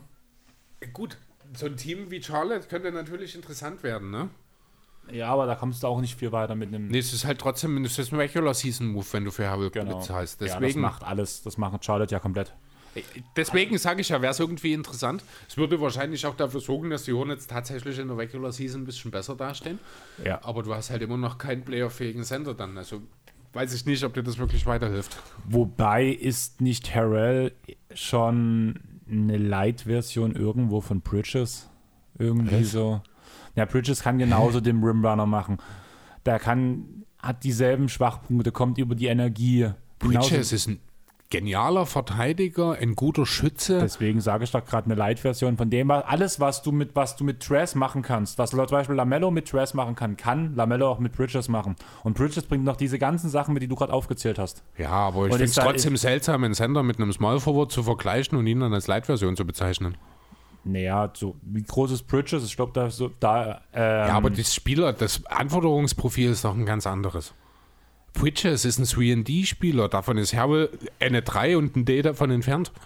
ja, das meine ich doch damit, deswegen leid, weil Ja, das nee, wegfällt. das ist keine Light-Version, das ist ein völlig anderer Spielertyp. Das ist, als würdest du sagen, eine Maus ist eine Light-Version von einem Fuchs. Elefanten.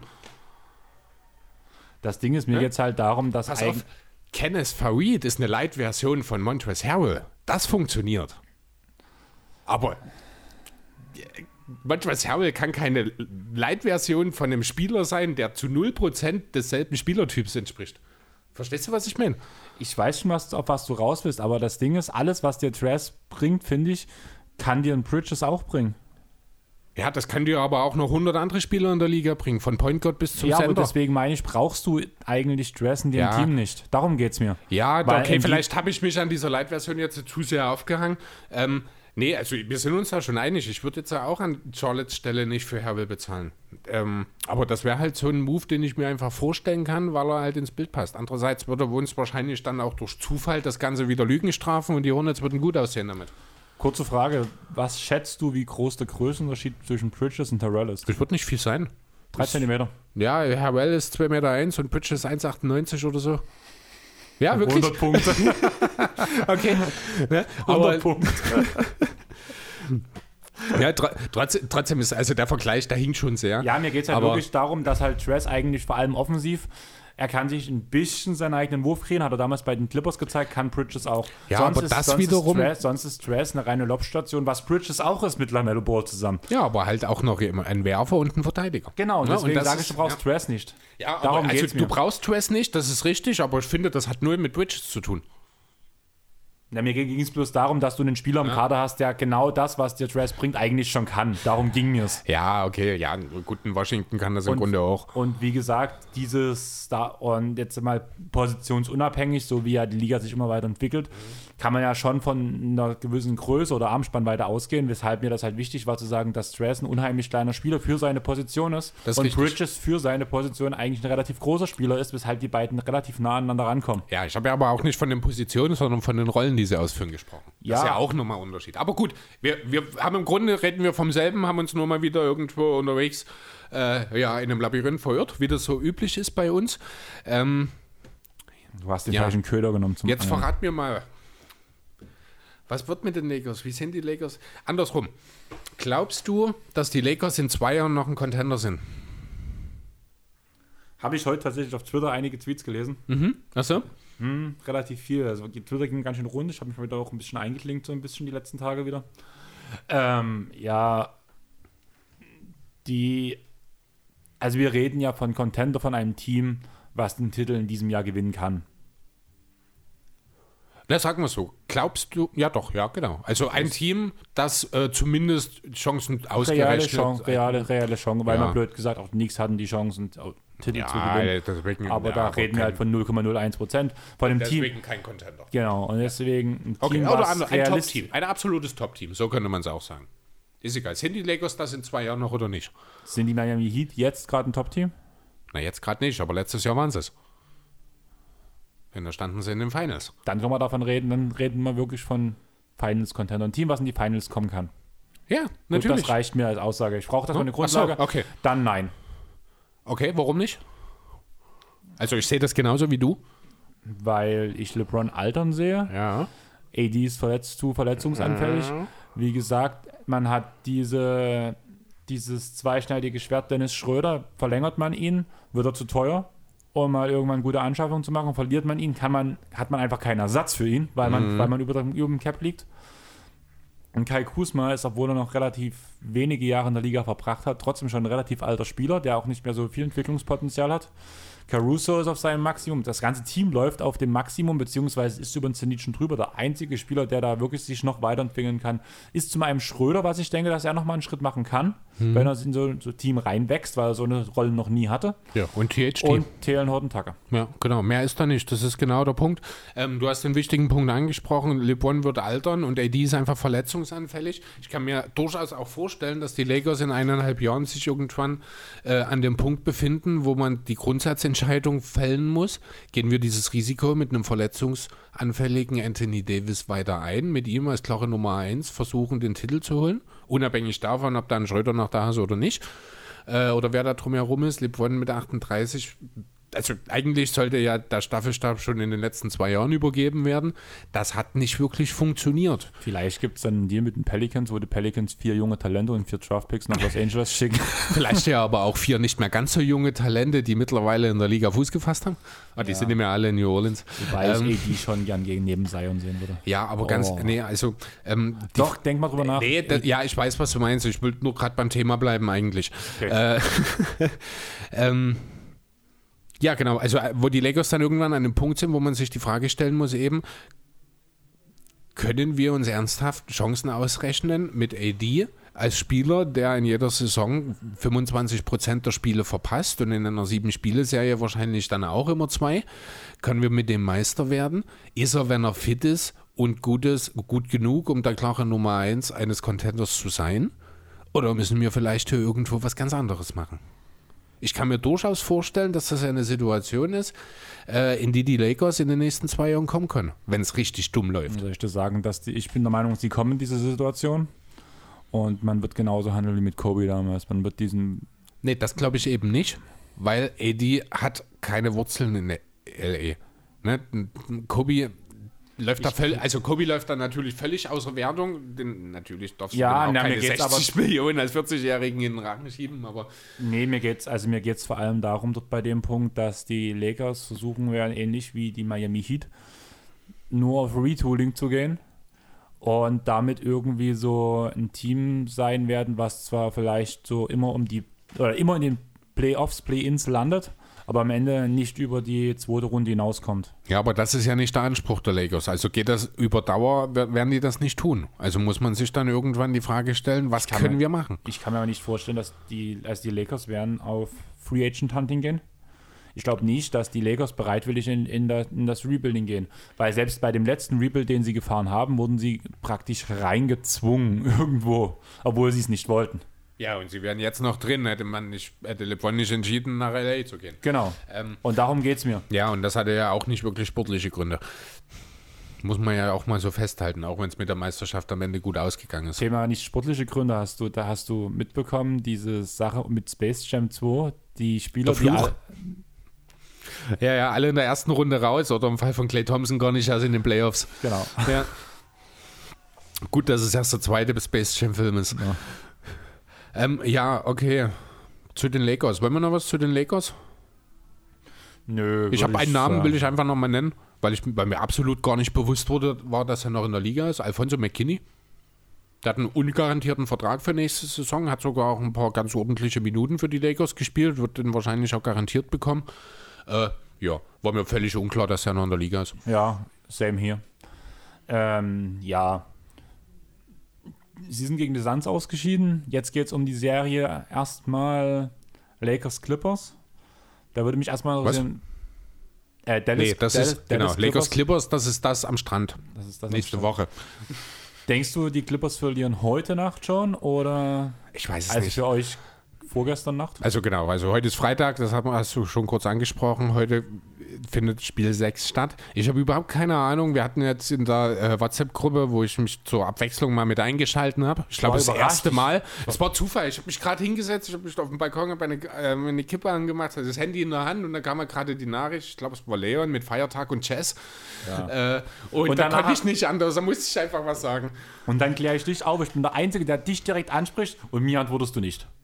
Weil ich nicht wusste, was davon du meinst. Ähm, es war Frontleichnam Ja, ich, das mit dem Feiertag wusste ich natürlich. dass ich wir die einzigen waren in der Gruppe, die keinen Feiertag hatten. Das hätte ich so genau. Ja, stimmt, sind alles, fast alles Bayern und Baden-Württemberger, ne? Ja, ah, Südländer. Äh, ähm, ja, ja, jetzt habe ich vergessen, was ich sagen wollte. Ach so, genau. Ich traue den Mavs irgendwie nicht. Weil das einfach viel zu hart auf Luca, also ich, was war das, 84% aller Field Goals war Luca direkt beteiligt in Spiel 5. Das mag jetzt vielleicht noch gegen die Clippers gut gehen, aber auch nur, weil die mental offenbar akut geschwächt sind. Ich kann es mir nicht anders erklären. Ich habe keine Ahnung, was es ist. Ja? Also ich kann es null einschätzen. Jo, aber das funktioniert auch gegen Utah beispielsweise nicht mehr. Also da muss ich auch ganz ehrlich sagen, ich habe jetzt tatsächlich halt die Woche noch Witze drüber gemacht, aber mittlerweile sieht Utah, nee, äh, tatsächlich Phoenix, äh, aber Utah sieht schon auch echt gut aus. Und ich finde es wahnsinnig, wahnsinnig zum Kotzen, dass sich Jamal Murray verletzt hat, die Saison. Das ist, das ist das Jahr der Nuggets hätte das sein können. Kann es immer noch werden, Nein, aber unwahrscheinlich. sehr, sehr unwahrscheinlich. Nein, also ich muss sagen, ich glaube irgendwie, dass diese Serie, dass diese Serie Clippers Dallas wirklich so ablaufen wird, dass alle Auswärtsspiele gewonnen werden. Also eigentlich bin ich, habe bei meinem letzter Tipp ja Dallas in 6 Ja. und irgendwie denke ich, dass das alle Auswärtsspiele gewonnen werden, weil es ja auch historisch was noch nie gab. Kann sein, ja. Und Dallas in 7. Ja, also ich denke am Ende auch, dass es die Mavs machen werden. Ähm, ja, einfach weil sie den mit Abstand besten Spieler der Serie haben. Das wird in der ersten Runde ausreichen, aber wie gesagt, in der zweiten dann unter Umständen nicht mehr. Aber ja, was heißt das für die Clippers dann am Ende? Spielt Kawhi vielleicht nächstes Jahr in New York? Bezweifle ich. Also Kawhi bin ich der Meinung, das hat er auch schon mal durchklingen lassen, hat sich eigentlich schon committed zu LA. Ja, aber er hat mit Sicherheit auch nicht davon ge äh, damit gerechnet, dass es wieder so eine katastrophale Playoff-Saison werden könnte. Nein, aber ich denke, er hatte großes Mitspracherecht auf diese Aussage, wir wollen Dallas haben. Und dass man sich mit Luca übernimmt, hätte keiner gedacht, muss ich ganz, also haben viele gedacht, aber irgendwie so in unserer Bubble würde ich sagen, eigentlich niemand. Gut, jetzt kann man sich natürlich hinstellen und die Frage stellen, war es jetzt wirklich clever, lieber gegen Dallas anstatt gegen Portland zu spielen? Gut, du, jetzt im Nachhinein weißt du, dass es. Nee, Quatsch. Es wäre Doch. Es ging ja um die 3-4-Matchup, genau. Es, wär, es ist dann Portland geworden äh, durch diese komische Drei-Team-Situation. Das war ja auch lange unklar mit äh, Dallas. Das war ja Dallas Portland. Man wusste es ja auch gar nicht so richtig. Doch, Ja. eigentlich dann schon. Nein. Ich verstehe es nicht, ich nicht warum Punkt man war- Dallas über Portland wählt. Gerade, ganz ehrlich. Kann ich nicht nachvollziehen. Nein, es war das nie das Problem, dass man Dallas über Portland will. Zu dem Lakers, Zeitpunkt ne? war der Lakers-Punkt. Ach so, okay. Und was immer alle unterschlagen, alle fragen, ja, warum will man nicht jetzt gegen LeBron spielen? Weil man mit einem fitten AD gerechnet hat, dass, er, dass das nun so läuft, hat ja keiner ahnen können. Nee, dann natürlich nicht. Und man, welches, welchen Spieler brauchst du in deinem, in deinem Clippers-Kader? Erstmal Punkt 1, um gegen AD anzukommen. Serge Ibaka. Serge Ibaka hat vor den Playoffs 20, 30 Spiele nicht gespielt. War immer noch nicht fit, merkt man auch, dass er jetzt schon wieder out ist. Dazu hast du noch Kawhi seine Hand, Beverly seinen Fuß, Terrence Mann hatte Rücken. Du hattest vor den Playoffs nur verletzte Spieler oder angeschlagene Spieler. Alle waren nicht fit. Und das hast du auch gemerkt teilweise. Ich gucke mir ja auch manchmal so Trainingssessions an, was man sowas, was man so bekommt, halt blöd gesagt. Wo du siehst, dass die Hälfte des Teams gerade mal trainieren kann, weil halt die Hälfte verletzt ist. Und deswegen hat man sich lieber für Dallas entschieden, wo das ungünstigste Matchup ohne Serge Ibaka im Normalfall eigentlich ein KP gewesen wäre, der ja unterirdisch derzeit gerade spielt, zu Anthony Davis. Ich würde in 10 von 10 Fällen mich für KP entscheiden. Ja, okay. Das Weil du gehst unter sein. Normalumständen davon aus, dass ein Kawhi Leonard und ein Paul George ein Luka Doncic eingrenzen können. Unter Normalumständen. Tja, die Und- Lektionen habt ihr jetzt gelernt. Die Lektion liegt nicht, bin ich der Meinung, an Luka Doncic. Das ist ähnlich so der Punkt, wie du selbst sagtest mit Trae Young, mit diesen 30 und 10. Mhm. Wenn Dallas nicht abnormal von der Dreierlinie treffen würde und ein Ja, das stimmt, die sind halt feuerheiß. Tim Hardaway Jr. 60 Prozent im, pro, im Schnitt pro Spiel schießt, Jo, dann hätte er seine auch- Abnehmer nicht gehabt, dann müsste Luca noch mehr machen und die Spiele, die verloren wurden, waren, wo die Schützen nicht so gut ihre, Mhm. ihre Würfe getroffen haben. Also Hardaway war selbst in der hohen Niederlage bei 66% Dreier. Ja, der war zum Spiel 6, ich glaube, ein bisschen schwächer, aber das hat ja trotzdem gereicht. Ja, Äh, in Spiel 5. ach so, ja, genau, ne?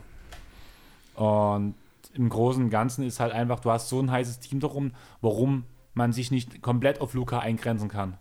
Erstmal bin ich froh, dass, dass Lou endlich das Adjustment gemacht hat, dass Beverly auf der ba von der Bank kommt, beziehungsweise eigentlich auch bloß oder gar nicht Mhm. Kaum spielt. Spiel, eigentlich fast gar nicht. dass ne? Terrence Mann endlich Minuten bekommt. Also ich, jeder weiß, dass ich den Hype fahre, aber ich habe gesagt, er könnte ein, ein guter Spieler in der Serie sein. Seitdem er das Vertrauen bekommt, underperformt, er muss man ganz ehrlich sagen. Aber Das sind halt auch seine ersten richtigen Playoffs. sind, ja, ist seine erste richtige Saison. Klar, er ist aus ein Sophomore, aber er hat letzte Saison war, hat er, glaube ich, in zehn Spielen gespielt. Ja. Und da drei Minuten ungefähr. Und er macht seine ersten Schritte, lernt gerade sehr viel, was einfach mal wieder ein Riesendanke an Charlotte, dass wir Nicolas Batum bekommen haben, weil der einfach so geile Playoffs spielt. By the way, es ist direkt bei NBA 2K, my Team, eine Karte rausgekommen, out of position. Niklas Batum als Center. Achso. okay. Lässt sich extrem spielen. Ja, glaube ich sagen. Und ja, Jo, ich denke trotzdem, am Ende wird es für Dallas reichen. Ob es nun im 6. Ja, wahrscheinlich, aber dann auch heute, glaube ich. Also, nee, andererseits in dem Spiel 7 sehe ich Dallas auch favorisiert. Einfach weil die Mentalität bei den Clippers kann ich nur in Frage stellen, nach den jetzt anderthalb Playoffs Ones, die wir mit Kawhi und George gesehen haben. Ah, ich weiß es halt gerade gar nicht. Also letztes Jahr gebe ich dir vollkommen recht, ja. Dieses Jahr, Ja, ich, also eigentlich, ne, man ist halt auch schon von einem 0-2 zurück, zurückgekommen, aber man ist dann halt im Spiel 5, sieht das dann halt auch schon wieder so richtig schlecht aus. Ich muss ganz ehrlich sagen, was sich Kawhi bei diesem Wurf da am Ende gedacht hat, verstehe ich wirklich nicht. Also ich kann auch Wando absolut nachvollziehen. Sieben Sekunden auf der Ohr, vier Hände im Gesicht, muss ich nie werfen. Ja, es hat halt gegen Philly schon mal funktioniert. Ja, mit vier Bounces, aber da ist und einem Schrittfehler und aber auch drei Schritten Anlauf noch zusätzlich zum Schrittfehler dazu. Ja, er, stand schon. ja, er stand ja wirklich schon drei, vier Sekunden in der Ecke und hat schon zwei Pumpfakes und die Hände. im- Darf er niemals nehmen. Das, äh, das Spiel hat dann tatsächlich, ich glaube, auch Kawhi in der Szene verloren. Muss ich ganz ehrlich sagen. Und ja, das sind halt Sachen, die kennt man von ihm nie. Ja, aber ich gebe ihm, also, das, also ich muss ehrlich sagen, gegen Kawhi wettet man im Normalfall eigentlich nicht. Nee, aber Momentan kann man halt davon ausgehen, wie gesagt, also ich als Clippers-Fan sage trotzdem, Clippers sind 6 oder, äh, Dallas sind 6 oder 7. Und ja, schwierige Situation einfach. ja. Ich hoffe natürlich, also ich habe heute noch einen Post auf Twitter, einen Post auf Twitter abgesetzt, ich gönne Luca ja auch die zweite Runde, aber warum muss es gerade gegen die Clippers sein? Weil die so wollten. Hashtag selbstgewählt, das tut dir leid. Ja, Hast du genau. gesehen? Hast du Mhm. gesehen? Gut. Fand ich eigentlich sehr treffend, diesen, diesen Tweet. Ja. Und ja, mal gucken, wie es jetzt ausgeht. Ich finde, diese Serie brauchen wir jetzt auch nicht predikten. Wir reden über die Zukunft der Te des Teams, was rausfällt, sobald es dann passiert ist, also nächste Woche. Genau. Mit sehr hoher Wahrscheinlichkeit. Und dann wäre nur meine Frage an dich, wenn die Clippers weiterkommen gegen Utah, wie siehst du die Serie? Ich will bloß ein Ergebnis von dir hören. Ähm. Puh. Egal wie. Utah geht in 6 raus. Also verliert in 6. Egal ob gegen Dallas oder die Clippers. Ich glaube, gegen Dallas würde Utah in sieben gewinnen. Auch aufgrund des Heimvorteils danach. Gegen die Clippers, sage ich auch, geht ähm, Utah nach sechs Spielen nach Hause. In der Hoffnung, und das ist das große Wort if, Ibaka muss spielen. Ja. Du brauchst, Du brauchst einen Buddy gegen Gobert Zone. und Ja, das das ist stimmt. nicht Subac. Subac spielt unglaublich geil. Also alleine, wenn Naja, du überlegst, also- für was für einen Gegenwert du damals Subac bekommen hast, kannst du dich noch daran erinnern, was wir Mike Muscala war das, oder? Nein, Muscala ist in dem Paul George-Stil mit nach. Ach so, und mit das Wort ist das war Michael Beasley, haben wir mir abgegeben und haben dafür einen Second Rounder und Subac bekommen. Ja, fairer Deal. Kann man mal so machen. Und dafür ist das echt ein Ja, super Typ. Ja, gut. Haben wir es geschafft, Chris? Nee, wir haben die Portland gegen Denver-Serie haben wir stimmt. ausgelassen. Ist mir vorhin schon mal aufgefallen, als du auf die Lakers dann gesprungen bist, dass wir den Suns, äh, nee, Quatsch, nach den Lakers, als du zu den Clippers gegangen bist, dass wir die Nuggets ausgelassen haben. Und Ja. die Blazers. Die müssen wir noch kurz, aber müssen wir jetzt nicht übermäßig an die Länge ziehen. Ich glaube, das war so ein reines, totaler Shootout. Also auch in den Statistiken, das waren die beiden Teams mit der mit Abstand schlechtesten D-Ratings, logischerweise. Natürlich auch mit dem mit Abstand besten O-Ratings in der ersten Playoff-Runde dann auch logischerweise. Und mit einem der Top 5 besten Plus-Minus-Spieler. Äh, Nürk mit plus 6, wenn er auf dem Feld war. Bis er sich ausgefault hat.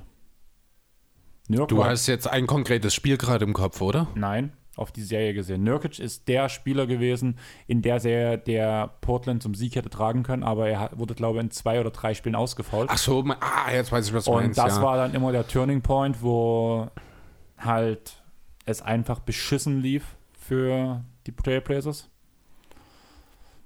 Also ich wirklich in der Serie Nurkic auf dem Platz steht, ähm, stehen die Blazers plus 6. Ja, also Nokic war letzten Endes tatsächlich auch der Schlüssel oder hätte der Schlüssel sein müssen, um äh, gegen die Nuggets zu bestehen, weil halt er der Einzige ist, der einigermaßen in der Lage ist, Jokic äh, zumindest halbwegs defensiv, ein, also ja, mit seiner Defense Jokic halbwegs einzuschränken. Ähm, dafür ist er aber auch einfach nicht fit genug gewesen nach der langen Verletzung. Das ist ja dumm gelaufen, wie so häufig in Portlands, muss man ja wirklich so sagen. Ähm, wenn dann deine nächste Option eben Enes Kanter ist, dann wird es relativ schwierig. Dann hinten die ja, Schleusen dicht zu machen, um das mal so zu sagen. Aber wer, welcher Big Man kam nach Kanter? Ja, theoretisch wäre das dann wahrscheinlich Harry Giles gewesen. Ah, Rondell Hollis Jefferson. Und ja, Hat genau, darüber, darüber will ich an der Stelle gar nicht reden. Ähm, ja, aber das sagt halt auch schon das Problem aus. Ne? Wir haben ich war so froh über die Akquisition. Akquisition. Akquise. Oh, über die Neuerwerbungen, die die Blazers in der letzten Offseason getätigt haben mit Akquisen. Covington, äh, mit Covington und äh, Jones Jr., weil halt das alles so auf Defense aussah und das hätte funktionieren können. Theoretisch war das super. Nokic hat sich verletzt, die ganze Sache war schon wieder irgendwie obsolet. Aber er kam zurück und man hat ja gesehen mit Nokic, es wird tatsächlich besser. Ähm, ich glaube nicht, dass es äh, am Ende gereicht hätte für die Blazers, wenn Nokic keine Foul Trouble gehabt hätte. Ich denke, die Nuggets hätten das trotzdem im Zweifel für sich entschieden. Aber hey, ich habe ein T-Shirt gewonnen dadurch. Dann hat es sich doch gelohnt für dich. Grüße an Leon von der Leicherwands Erben. Falls ihr ein T-Shirt von ihm haben wollt, ich werde es auch nochmal, sobald ich es habe, vorstellen. Schreibt ihm einfach, ich weiß nicht, wie viel er noch auf Lager hat. Ja, und dann reichen eben auch eine Rekordrecht oder reicht eben eine rekordträchtige Nacht von Damian Lillard manchmal auch nicht aus. Mit den meisten Dreiern in einem Spiel mit 50 Punkten. Ich glaube 50 und 10 waren es ja auch, ne? 10 Assists dazu, 12 Dreier gemacht. Ja, aber auf der anderen Seite steht halt Nikola Jokic, macht ein Triple-Double, Double Overtime-Game. Bringe ich jetzt zwei Spieler durcheinander, ne? Das Double Overtime-Game war ein anderes. Das hatte, ich der, das hatte ich die Woche die letzten paar Minuten gesehen von der zweiten Overtime. Da bin ich gerade aus der Dusche gewesen früh. Dann lief das nächste Spiel. Ja, das hat halt gerade gepasst. Und da habe ich dann halt auch schon so ein bisschen gesehen, abseits von dem ist da nicht viel. Da war dieser äh, riesen, riesengroße Bock von CJ, wo er auf die Seite, auf die Linie tritt. Das darf ihm einfach nicht passieren. Ähm, und ja, jetzt gibt es wieder Diskussionen. Wird Damian Lillard vielleicht doch einen Trade futtern? Wird CJ McCollum getradet? Das wäre die andere Option, genau. Ganz ehrlich, ich glaube nicht, dass Dame Portland verlässt. Ich glaube es auch nicht, aber irgendwie tut mir der Kerl halt auch wahnsinnig leid. Der hat ja auch so einen etwas kryptischen Post jetzt dann auch abgesetzt. Ich habe ihn inhaltlich nicht Don't ganz... wanna be here. Nee, das ist ja nicht wirklich kryptisch. Wieso? Eric Bledsoe saß beim Friseur. ja, nee, also da, da ging es irgendwie so sinngemäß, das war, ich glaube, ein Zitat aus einem Websong oder sowas, da ging es so sinngemäß darum, wie lange kann ich ich weiß nicht, keine Ahnung. Also das auf jeden Fall hat das sehr viel Interpretationsspielraum offen gelassen in Bezug darauf, ob dem vielleicht seine langfristige Zukunft in Portland hinterfragt. Sagen wir es einfach so. Äh, kann ich auch total verstehen, äh, dass er jetzt eben wieder, ich glaube, er hat einmal die erste Runde überstanden. Das war der so überraschende Lauf vor zwei oder drei Jahren, als man bis in die Conference Finals kam. Äh, ansonsten war es halt immer in der ersten Runde vorbei. Und ja, das geht natürlich dem Spieler wie dem mit der Zeit auch ganz schön auf die Nerven. Ja, auf jeden Fall. Also ich kann es auch gut verstehen, muss ich ganz ehrlich sagen.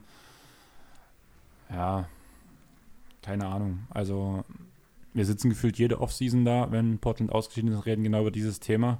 Ja. Ich finde auch einen großen Punkt, man sollte über den Trainer mittlerweile mal reden.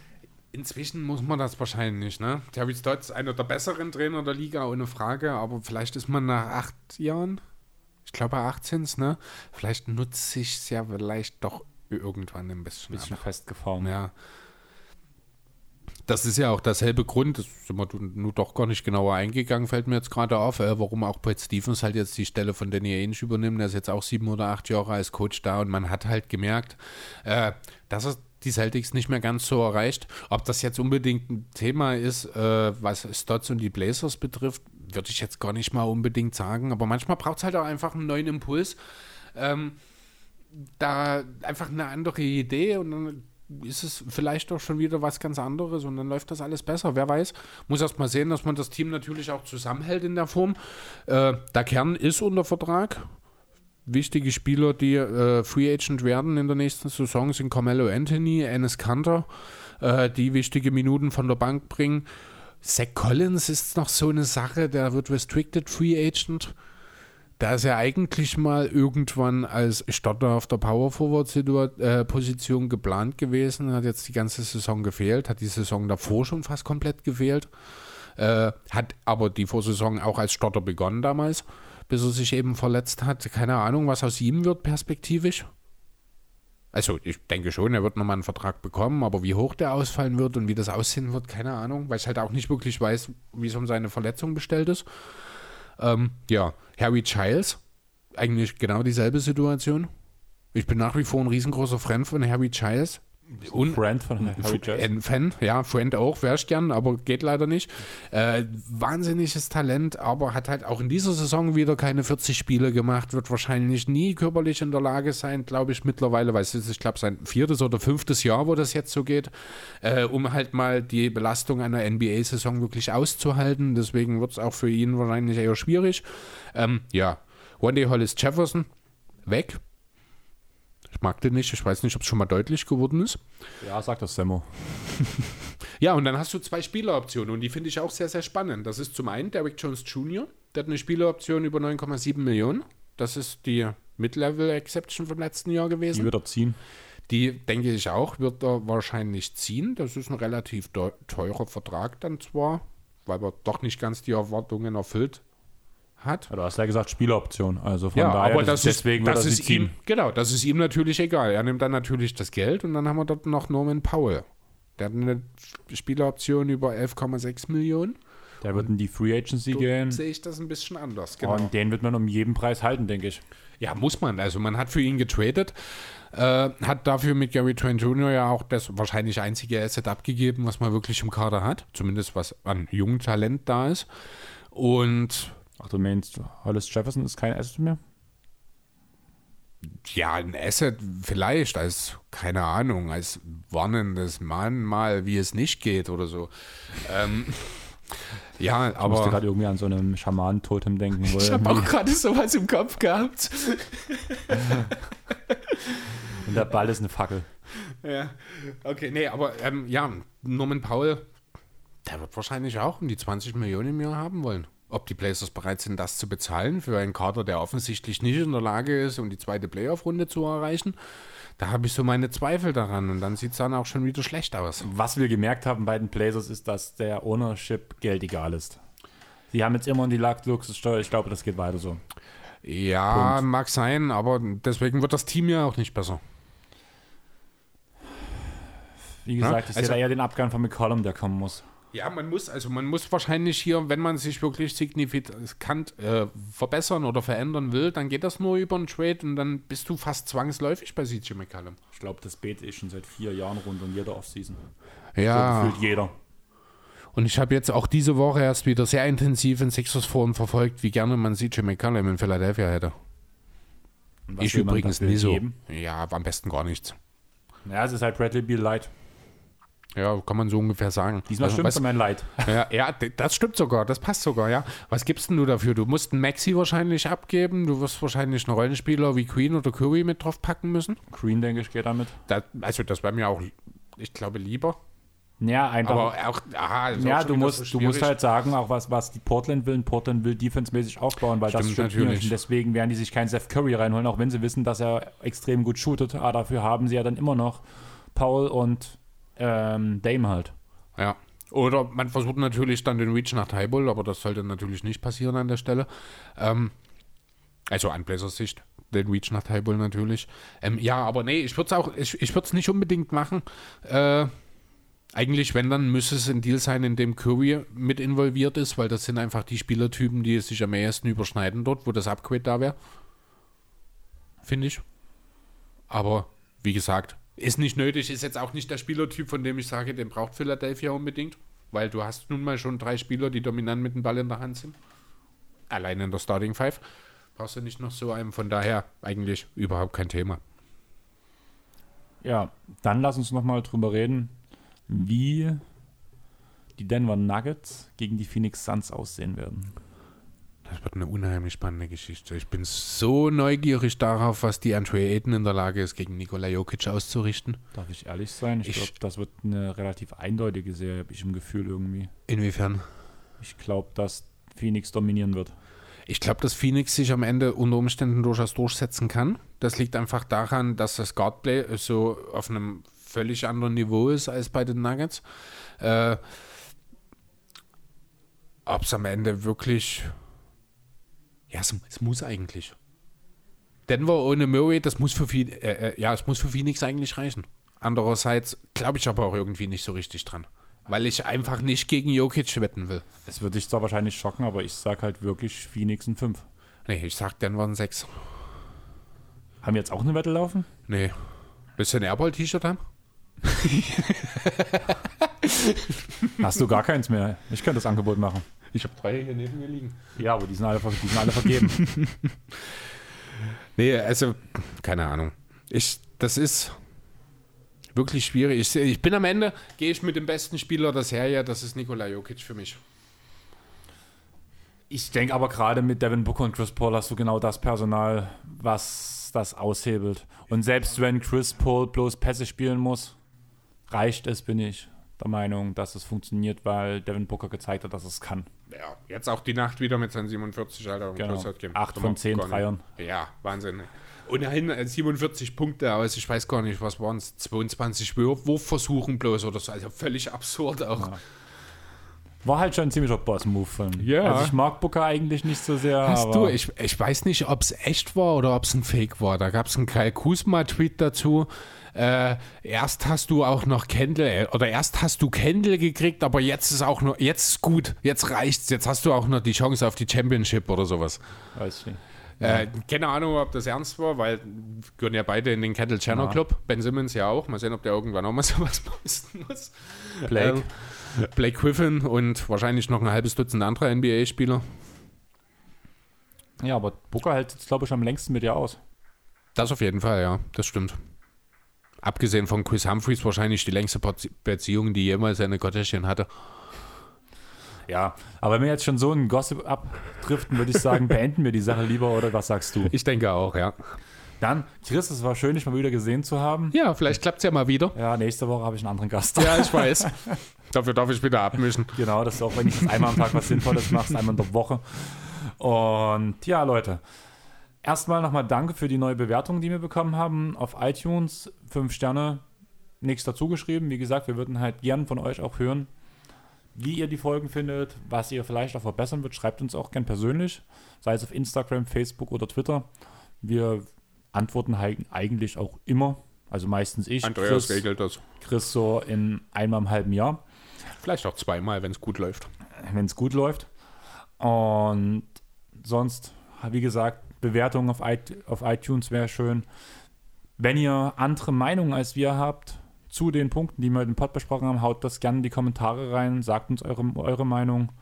Lasst uns ein bisschen diskutieren, wird auf jeden Fall Spaß machen. Sonst folgt uns natürlich auf den drei Foren, die ich vorhin schon mal genannt habe. Voll, Ich habe vergessen, mich zurückzulehnen. Entschuldigung. ja.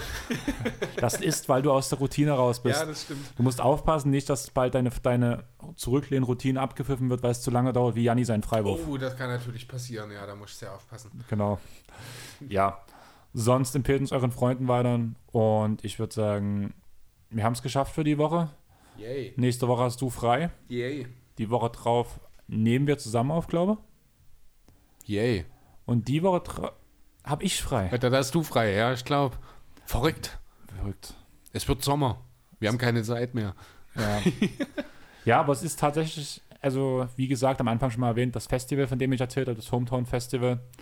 Das ist an dem Wochenende, da werde ich nicht auflegen können, weil dort außerhalb jeglicher Zivilisation das Internet sehr beschränkt sein würde. Da wirst du nicht aufnehmen können, oder? Ne, hab ich gerade gesagt.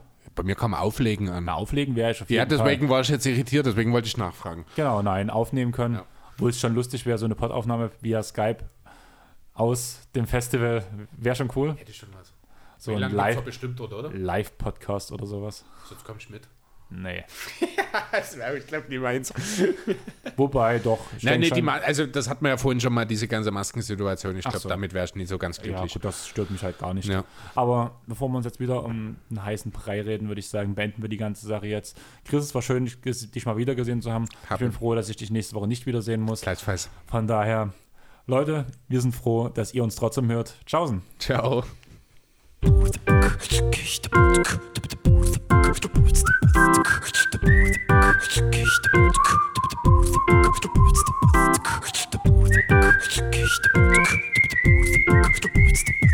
Stop.